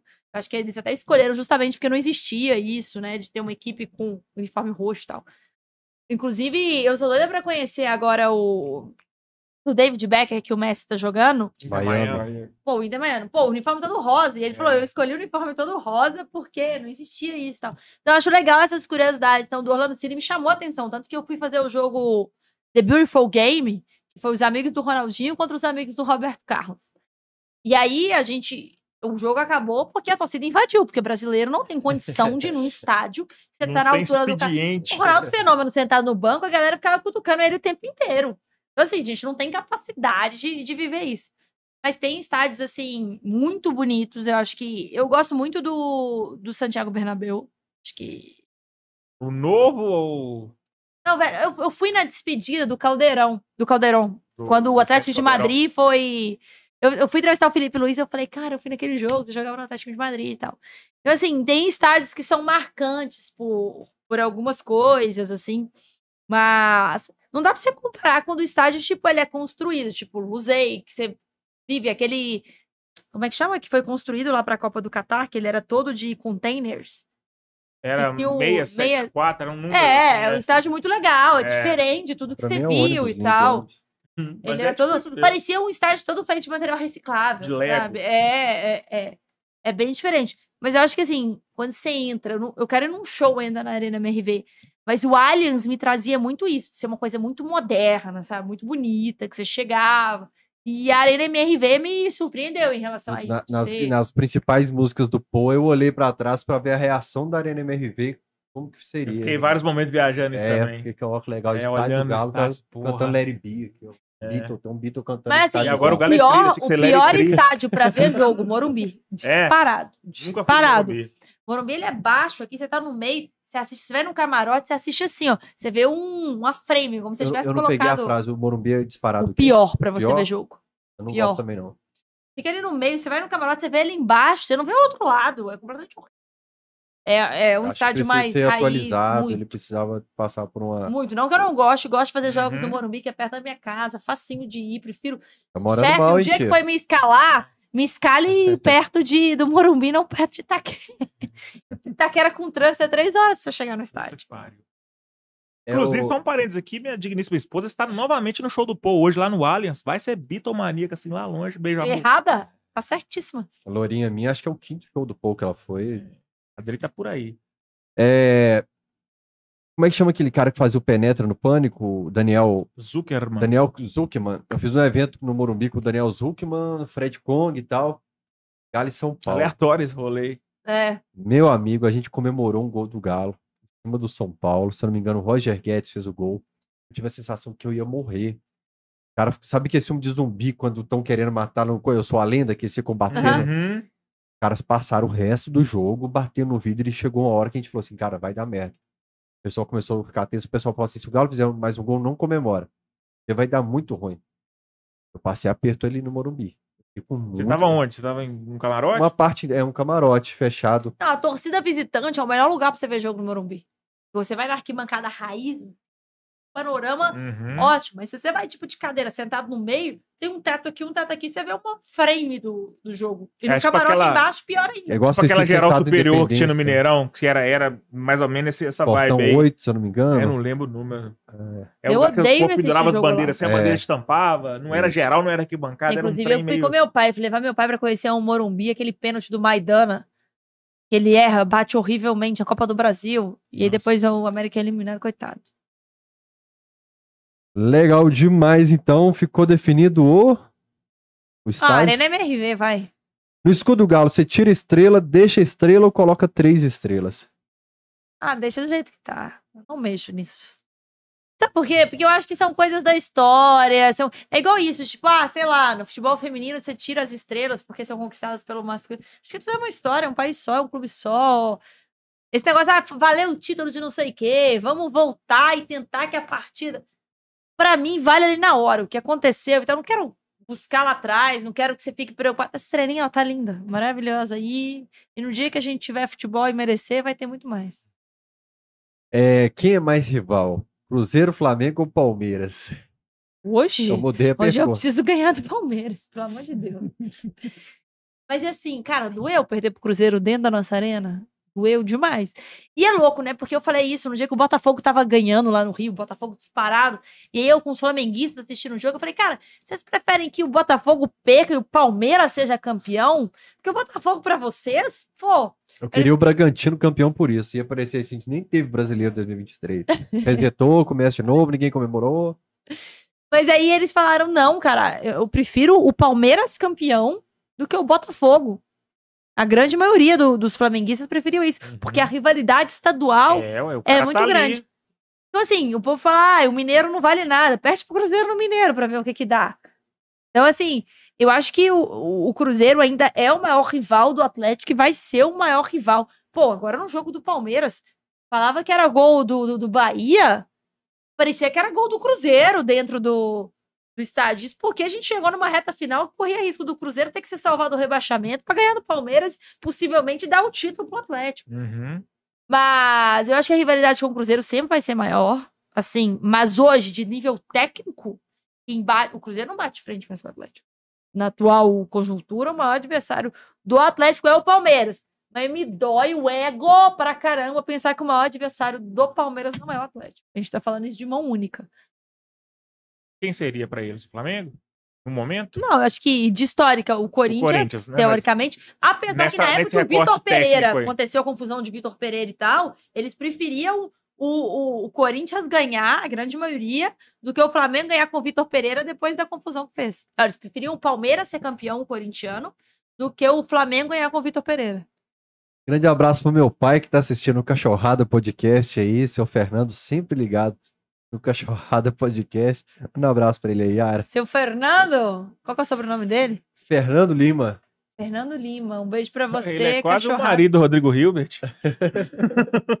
Faz tudo? Não, porque Esse aqui, Fernanda não, esse Lima... aqui não faz nada. Faz esse tudo, aqui é o constrói o contrário. que? O que ele É. constrói? Ele não sabe, é, por Construiu isso esse que Ou aí. ele destrói sonho? o máximo que ele construiu foi eu e depois ele encerrou a Hum. carreira e não, não produziu mais nada não. João, prepara o sorteio pra gente aí. Em B, foi um papo bom? Pô, velho, você sabe que eu adoro papo com jornalista, né? É os- são os, os melhores Eu sei, papos. Se, se dependesse de você, era só Isso, são os imprensa aqui melhores todo papos, dia. é claro. É, Posta, mas- posta no, no chat aí, galera. O que, que vocês gostam? Qual o perfil que, você- que a gente traz no cachorrada que agrada todo mundo? A gente traz é, pessoas desconhecidas, a gente traz torcedor organizado, a gente traz imprensa, a gente traz ex-funcionários, jogadores, funcionários. do imprensa fala todo. mais, né? Eu acho que o jornalista fala Mas mais. eu acho que é a questão da, da identificação, da- dos pensamentos, de, de, às vezes pensar diferente sobre o mesmo assunto A e a bolha. gente construir Abrir, um, aprender, é, né? abrir a mente. A E eu me identifiquei bolha. com você em vários momentos da entrevista. Primeiro Que por causa bom. do Adenor, segundo por causa dessa vibe de você falar de, de, de querer contar história, de ter um propósito, de às vezes é, levar um momento de, de alegria, de reflexão pro, pra quem tá assistindo, pra quem tá ouvindo. Eu penso muito nisso no trampo, diariamente. Eu acho que é muito um propósito nosso, assim, porque É o que eu uma penso missão aqui, mesmo. Cara, a Pe- pessoa que tá ali na internet, ela minha. tá ali, passando, rios, blá, blá, blá, blá, blá. Não pode ajudar ela de alguma forma. Se o cara deu uma risada ali, pra mim, já valeu o conteúdo, É, velho. meio Então, que assim, eu me isso. identifiquei muito com você no- durante esse papo. Foi um papo muito bom. Então, agora você tá liberado pra curtir seu, seu Peraí, pré... vamos ver. Ó, seu pré-feriado. Vamos, vamos falar com os contatinhos aqui. Posta agora, aí, ó. ó. Vamos falar contatinho, acabei. Mas já avisa pra galera que você encontrou com o Fael, que pode ser que a noite não dê muito bom. Furar um, não, pneu, gente, pelo amor de um Deus. pneu vamos furado Não, aí. amor- Eu estou muito picada. Por favor. Por Comprou favor, já fui errada. saudades Ah, então o negativo Eu foi já negativo, Negativo anula. É. positivo. Ah, isso aí. Aham. Fechou. É, o Osmairink Personalizados está aqui no chat. Ele falou que a cachorrada de hoje foi sensacional. E Osmairink Personalizados me mandou aqui, inclusive, Olha, as caneleiras que usarei amanhã. A foto dos meus pais, foto da Loura e a foto da minha Isabela aqui no meu colo também. Os Mairink personalizados no Instagram. Você pode acessar lá. mas você comprou uma caneleira muito pequenininha, viu? Olha, mano. E a Loura tá assim, mas pensa. Você sabe se ele. Você acha que ele sabe usar caneleira em B? Porque. A Loura tá assim, é o pessoal vai chutar eu, teoricamente? Foi Vai. eu que vou tomar pancada? Exatamente. Antes Você sabe usar, você. Fael? Não, eu não jogo bola tem quantos anos, pô? Eu não, eu não Mas jogo é bola. bem muito feito tempo. o trampo do, do, do, do Muito Osmar legal. Link, hein? Eu que não ajudei muito na arte, né? Mas faz parte. eu Ajudou tinha- na pintura. É, eu- vou renovar o Botox agora no fim do ano, eu vou cuidar um pouco mais. Ansioso, viu? Estou pra Convocados Jogo. KTO amanhã. É, nem vou na academia de manhã, guardar energia, ficar mil por hora. Não tem desculpa. pô, essa semana eu tô fracasso na academia, ainda bebendo Brahma. Ontem, anteontem bebendo vinho na, na raspadinha e amanhã tem mais goró depois do A pergunta que eu sei É fazer pra ela era a questão do eixo. Ah, do se a turma lá de fora realmente tem um certo desdém, desdém, não quer saber, tipo, não- foda-se o que saúde de São Paulo, eu não, Não, quero eu acho absorver que não, não acho que é desdenho. Eu acho que é a qualidade do futebol mesmo, assim. Acho que, pô, vamos pensar em nível jogo aberto, aquela Corinthians dá a principal audiência. Chegou um momento que hoje o Palmeiras quem tá mandando. Então vai dar audiência o Palmeiras. Então, assim, acho que vai muito pelo Ibope do que que tá rolando. Então o Galo antigamente não, não dava audiência, hoje tá bem, vai dar audiência. Então acho que a prioridade é quem que paga a conta, né? Se vai direito de transmissão aí, quem tem mais, vai dar mais. Então, quem falava de Fluminense há algum tempo atrás, agora você tem um Fluminense em crescente. O próprio Botafogo. Tava falando de Botafogo só rebaixamento, hoje Botafogo.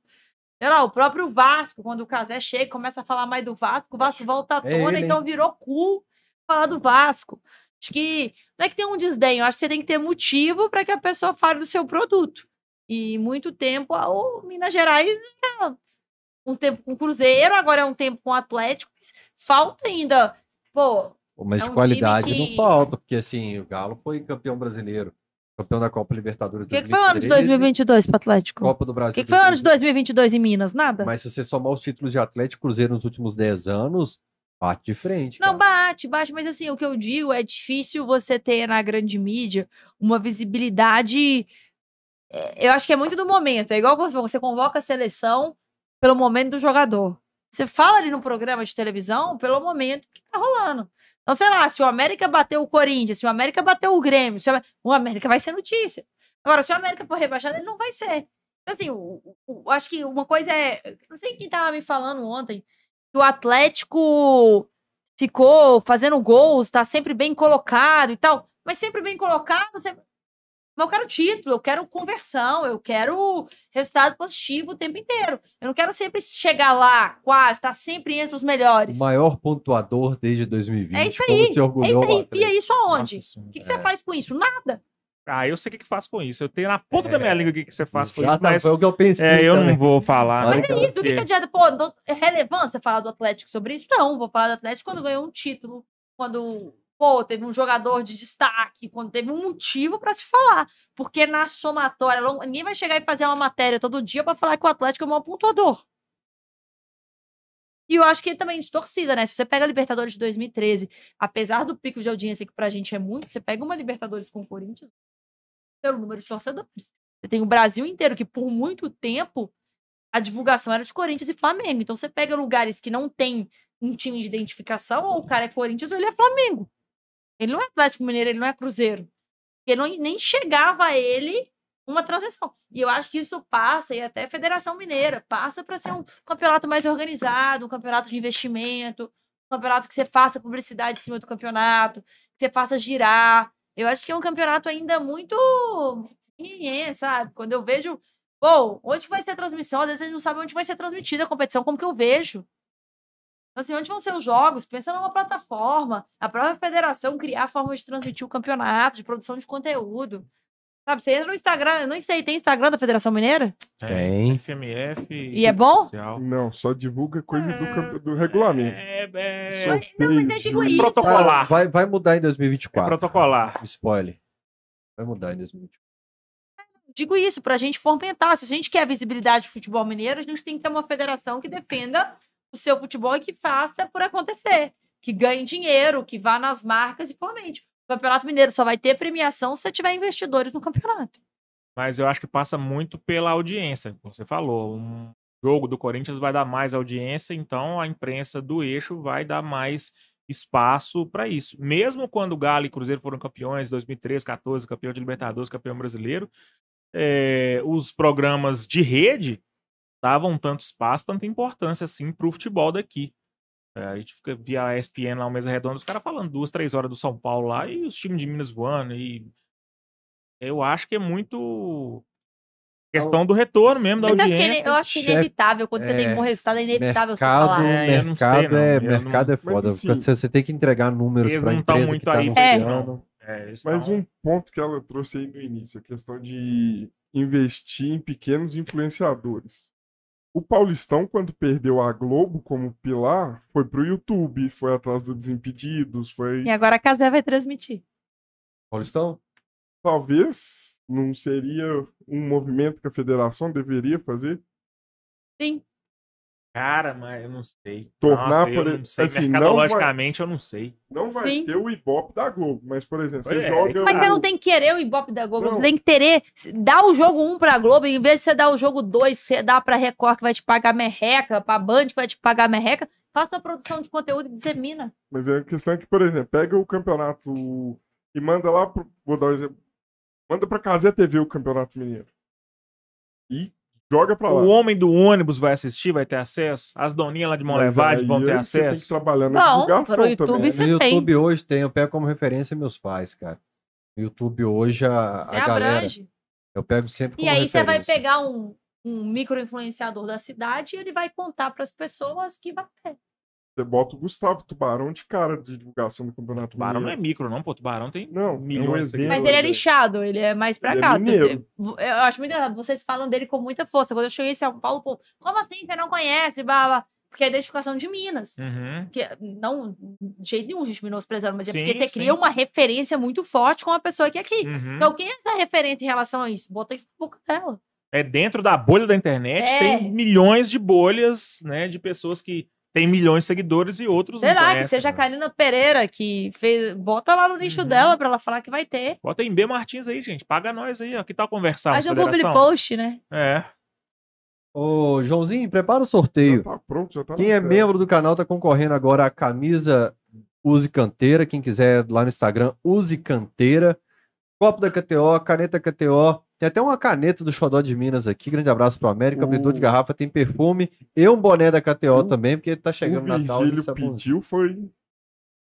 pra foi assim. misturar. É. Não tá em ordem alfabética, tá aleatoriamente os nomes. Tá.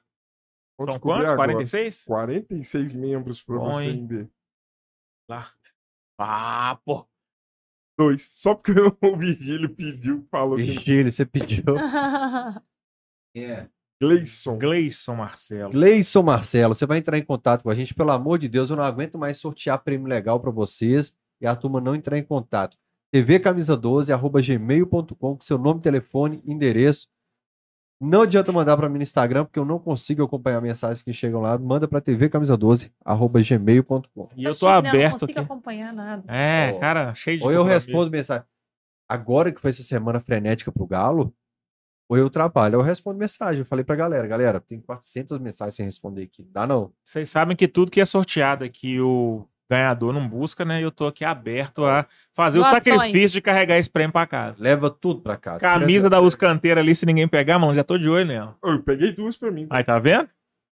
Tá bem disso não. Pegou duas porque ele é tem que costurar uma camisa na outra. Não, tem tamanho. Tem? M de Ah, aí sim. Tem lá, por isso que eu peguei. Ô, Yara, acha um Gente, já tô vendo várias coisas aqui. Várias pessoas legais. Ah, tem um amigo dela aí, de transmissão. Quem que é meu amigo? Colega Guilherme, De velho. transmissão. Não, o Yuri Marçal tá aí. Ah, o Yuri tá aí, pô. O Yuri. Yuri mandou mensagem no Galo e Flamengo. É, eu tô muito tenso. Falei, eu tô suave. Ele falou, porque tu não mora no Rio, irmão. Se É. o Galo perder hoje, eu tô fudido, velho. É. A parada Ganhou. do Botafoguense. Ganhou, eu tá falei lado, ele. Eu falei assim, velho, se você não me mandar foto de três multas de condomínio, dois boletins de ocorrência que você infernizou a vida dos outros, eu Ah. te- desconsidero. Aí no último jogo de São Paulo, o Mineirão filmou ele lá no cantinho, ele fica sempre na, no ar da bandeira Fúria Alvinegra ali. Abraço pro Yuri. Faz parte, né? Tem que defender o que é dele. Abre aí pra, pra você achar um cantinho, você pode escolher os dois lados da bandeira. E nos dois lados, eu vou pedir só pra você olhar se tem assinatura do outro lado. Ah, Pra pra não- não pegar o é, aí você me mesmo- fala se você quer lista preta ou lista branca, pra eu te dar a caneta certa. Vai, lista branca. Somos da paz, vai. Aí, ó. Viva o Galo, Amaral. Amaral, você sabe, toda vez que eu encontro com ele, ele tá com uma bola, ele quer dar uma caneta, né? Então eu encontro com o Amaral com a perna fechada. Assim. Esse é o Amaral Oi, Amaral. Ah, Amaral. esse é outro Amaral. Ah, Não é o é Amaralzinho, outro? não. É outro que era o Amaral. Amaralzinho que tá assim, Não, Viva é- o Galo, A Amaral. gente não é da resenha dos jogadores igual você ainda. Gente, mas Eu é porque o o Amaral cara- jogou no Galo, achei. Jogou no Galo. porque, ô, No- no- no Amaral. time do Galo. É, música. sua- É. tá sentado, É, brigou, ele né? brigou com o Tite, o. Amaral. Ah, não sei. O Amaral é de resenha. Então, mais um motivo pra gente trazer ele aqui pro Cachorrada. Eu encontrei com ele lá no Mineirão no dia do Galo e não, eu não briguei com Palmeiras. o Tite, não. Ele só rebaixou o Galo. Ele tava com o Leandro Donizete, o Amaral. É, tava comendo um sanduba lá no camarote. Vi que o Galo. Porra, que dupla de volante, hein? Amaral e Donizete. Mas É. pancada, é, sopa Mas- de tamanco, pau puro. Eu acho que o fato de ser um trabalho opinativo no dia a dia dificulta um pouco o relacionamento com a boleirada. Quem? Seu? É. O fato de ser um trabalho mais O cara não gosta de é- você, é isso que você quer dizer. Não, não é que não gosta, pô. Ontem tava lá o Jair do Vasco assistindo stories, Ara- Arana. Tem uns Cara caras que entendem o trabalho. Tem uns caras que entendem o trabalho. E tem os que me deletam e me bloqueiam lá quando eu não concordo de. de- Mas peraí, você fala mal dos caras e depois pede entrevista pros caras. Não, porque é o seguinte, eu vou te dar exemplo do Tardelli, que, que a gente se seguia, tava lá nos melhores amigos de stories. O Leopoldo Siqueira falou: você concorda com a volta dele pro Atlético? Eu falei, não, é um ex-jogador, ele tá aposentado. Nós somos de prateleiras diferentes. Quando ele foi pra China, ele ganhar rios de dinheiro, a torcida, ah, ele tem que ficar porque ele é apaixonado. Eu falei, irmão, eu não mando em conta bancária de ninguém. Eu não defino conta bancária, ele já é rico. Ele, se é bom pra ele, ele tem que ir. Defendi o Tardelli, apanhava demais a torcida. Uhum. Quando ele aposentou, quando ele parou de jogar e queria voltar, eu falei, não, agora a gente é de prateleira Aham. diferente, irmão. Agora não. Não é igual o MB, que acha que jogador tem que vir nova- Não, novamente. não, a aqui. saída dele em 2021, foi 21 que ele saiu? 21. Foi 30 de precipitado. maio de Ele 2021. tinha ainda. Não lenha foi, pra não queimar jogou no Galo. Não jogou no Santos, não tinha, jogou no Grêmio. Mas ele teve um, um infeliz acidente que ele quebrou a perna aqui. Foi Era, acertadíssimo. era melhor do que muitos jogadores que ficaram Bom aí pro elenco de Tanto que Você 2021. não vê mais clube Inclusive, interessado nele depois que que sai- tá aí que- até hoje. Gente, mas o Tardelli, ele, ele tem tanto aquele gol de 2014, né, na minha cabeça, assim. Não, eu sou apaixonado pelo Tardelli. Quando eu entrevistei ele pela primeira vez na banha do Grêmio, É, é, tá eu, eu abraçava tanto ídolos. ele, eu falava, eu quero te abraçar, mas não pelo jogador que você é no Grêmio, pelo que você foi no Galo. É, não, eu, tenho, eu sou apaixonado por ele, mas quando me faz uma pergunta técnica, você concorda com ele no Atlético? Eu falo, não. Mas como ele lidou com isso? Aí ele, ele bloqueou e desbloqueou a gente pra gente parar de se seguir. O que, que eu fiz? Fui lá e segui de novo. Aham. Não quero ser amigo de jogador, eu quero acompanhar pra eu dar informação. Então eu tenho que seguir. Mas eu, eu Aí tenho. ele não te seguiu de novo. não, existe essa dificuldade de jogador. Eu sou fã do cara, mas eu, a temporada tá ruim. Eu cito entre os. Mas você não depende disso. Que- eu Acho que tudo é o jeito que você corneta. É aí que o Cássio Arregui falou comigo. Fael, o problema é a forma como se demonstra seu sentimento, às vezes, no Porque eu acho assim, eu Mas se vejo é o muito seu trampo, isso. é esse, demonstrar o sentimento, pô. Mas eu É, acho que é uma dificuldade. Não, você tem que demonstrar o sentimento, mas é quando eu falo que existe uma pessoa ali. Então, assim, Uhum. beleza. Ah, beleza, sou galo. Fulano jogou mal. Pô, o Domênico me ligou quando eu come... Eu lembro que eu tinha chegado na Band e aí era o show do esporte com o Milton Neves todo domingo, daí era só comentarista mulher. E aí foi um, jogo que o Patrick tinha ido mal horrores. A torcida do Galo já era implicada com o Patrick. Aí eu falei, abri o programa e falei, não, vende, dá o Patrick, doa, faz o que quiser com o Patrick. Aí o Domênico me liga e fala assim, Yara, muito obrigado, você foi pra ir pra tentar representar Minas e tá acabando com isso. Eu falei, não, tô aqui pra representar Minas. Tô aqui pra falar de futebol e por um acaso eu sou de Minas. E se eu tiver que defender e trazer visibilidade pra Minas, sim, mas eu não vou falar que um jogador é bom sendo que ele é ruim. Mas depois eu repensei. Ele não ficou bravo comigo porque eu falei que o time não jogou bem, porque o time tinha sofrido uma goleada. Mas é porque eu não precisava ter falado assim do cara, dá, leva. Não, eu podia falar, cara, eu quero jogar mal, não é um cara que eu quero. Mas às vezes a gente tá tão exaltado que você se coloca numa situação. Pô, imagina você se o cara vir e falar assim, e o Fael como comentário? Não, leva uma porcaria, doa e tal. Machuca, dói. Por mais que ah, isso aí viralize, isso aí dá. É ruim. Vai no seu ego e vai na sua dor. Às vezes, um dia que você não tá bem, você leva de uma outra forma. Então, pro jogador, isso é mais pesado. Essa questão de opinião, eu em bem de fala que o torcedor às vezes não entende que ele quer que você seja advogado do clube. Então, se o dirigente foi mal, você tem que elogiar. É, se não. o jogador foi mal, você tem que elogiar. E é, é diferente o nosso papel. Quem, quem reclamou do, do- da terceira colocação do Galo no campeonato aí hoje foi criticado, né? Porque era obrigado a aplaudir a classificação para Libertadores. Ah, assessoria? Ah, Ah, então ninguém me falou nada, não. patrulha Mas aí então de rede social xingado, aí então. é. Se você não, não vê o copo meio cheio, você tá errado. Você to- tá torcendo contra o time, você. É. Mas eu acho que é muito louco. Eu acho que a gente, tipo assim, você tem o direito de ter sua opinião. Mas não é Claro. você tendo a sua opinião que você vai desmerecer. Uhum. Sabe? Não Eu- precisa eu- ser por você ser galo, você não precisa xingar o Cruzeiro. Você pode ter cagado o Cruzeiro. É. Você não precisa falar, ofender. E eu acho que as pessoas, elas ofendem. E a rede social, como é uma terra de ninguém, ofende a pessoa da mulher. Da... Eu falei que eu sou doida pra fazer matéria com mãe de árbitro. Pra saber como é que ela se sente sendo xingada. Ah, seu filho. Você não sabe nada da mulher e a mulher tá sendo xingada ali. E agora virou moda você agredir, ofender a família do jogador no É. estádio, né? Aconteceu aí com o jogador do Cruzeiro, aconteceu com o Bruno Arana, Rodrigues. aconteceu com. Gente, mas isso há muito tempo. A gente tá cantando a musiquinha do Amaral aqui, pô, é uma puta ofensa. É. A gente só não dava valor pra dela, isso. Melhor não. Melhor É. você esquecer da japonesa. Mas Ah. era menos pior, acredito eu, uma musiquinha cantada ali, do que você chegar do lado do cara e falar, ô, da, da, da, Arana jogaram da lá, esposa, do filho do cara ali, sabe? Não, os protestos de torcida, né? Pelo menos as do Corinthians têm sido muito pesadas lá. A do Santos ontem. Os Santos foi um no negócio sem precedente. Carro carro do Nossa. A Mendonça. cidade virou um Cara, mas eu acho causa. que o do Santos é tão pesado, porque o Santos tem três anos que tá capengando pra cair no Campeonato Paulista. Acho que é uma revolta que já tá tão acumulada, ninguém dá resposta, acho que nada justifica, mas acho que o torcedor tá assim. O Galo, quando caiu em 2005, também ficou namorando na segunda divisão uns bons anos. Nossa senhora, eu falo que o Santos ele precisava cair de uma vez pra sentir e tentar engrenar, porque se ficasse assim, é incaível, ia ficar sempre nessa mesma posição. Aliás, eu compro a faixa desde 1921 na primeira divisão. Sumiu. Ô, Yara. Obrigado. Acabou bem antes da, da madrugada. Eu sei que a gente ferrou com Nossa. seu date, seu crush tá esperando aí. Tá. Já você prometeu que 10 horas estaria saindo daqui. Acabamos com a balada dela hoje.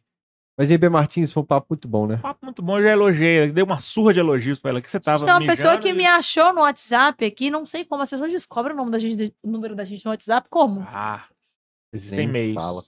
A hora que o Galo perde 4 pro Bahia, começa a chover mensagem. Aliás, você tem que falar isso. Você Né, a pessoa tá isso. elogiando a entrevista aqui, tipo, não sei quem é, mandou mensagem Que elogiando bom. a entrevista aqui, Bacana. estou refletindo sobre a vida. Muito obrigado. "Ah, Tá vendo? É. Bebeu mais que nós. É isso. Yara, deixa o recado pra quem tá te assistindo aí, pra quem curtiu a entrevista. acho que é isso, né? Vamos beber, hoje é feriado, Bebê, né? Vende seu canal, vende seu perfil, Não, mas vai lá no canal Yara Fantoni, todas as redes é a mesma coisa, Yara com Y Fantoni. Vocês vão ver muito conteúdo de Galo nessa última semana. O Galo me tirou do sério, aquele jogo com São Paulo, me deixou louca, Grêmio, Flamengo e tudo mais. Mas tem um pouquinho de conteúdo de, de tudo. Tô indo agora pro Mundial de Clubes, cobrir Fluminense Manchester City. Acho que vai ser uma experiência super legal. Então me acompanha, eu falo um pouquinho de tudo, mostro meu dia a dia, cachorra. Eu acho que a vida é um pouquinho disso. E vamos curtir o futebol, vamos aproveitar que o futebol é não existe, acho que nem política. O futebol é algo que mais conecta nesse mundo. Então, se a gente puder usar o Política futebol, só afasta. Agrega. Quando a pessoa é junta ali, também conecta. É, que a gente possa usar o futebol como um plano de fundo para fazer conexões, para amar mais, para ser mais feliz. Porque eu acho que é isso que o futebol, quando a gente acorda, tem jogo do seu time. Você acorda pensando que você vai vibrar, que você vai beber, que você vai festejar, que a gente, e que a vida pode, possa ser um pouquinho assim do que é o que o futebol traz pra gente. Que é essa alegria de você estar junto com a sua família, de você ter uma história. Pô, quando o Galo foi campeão, depois de 50 anos, todo mundo com aquele. Contando, "Ah, eu queria que meu pai tivesse aqui. eu que-" Isso- é muito legal do futebol. Então, acompanhe nas redes, eu sou Biara Fantoni e, cara, vão ser felizes. Acho que é isso que importa. Boa. Vou ser feliz. Até o próximo cachorrada aí. Curte, compartilha Ah, aqui tem- também, divulga pra todo mundo esse. Peça aquele aviãozinho assim, ó. Sigam lá, gente. Arroba MB Martins. É MBE Martins. Tô lá fazendo qualquer coisa que vocês precisarem lá. Tamo junto. Até o próximo cachorrada. Tchau!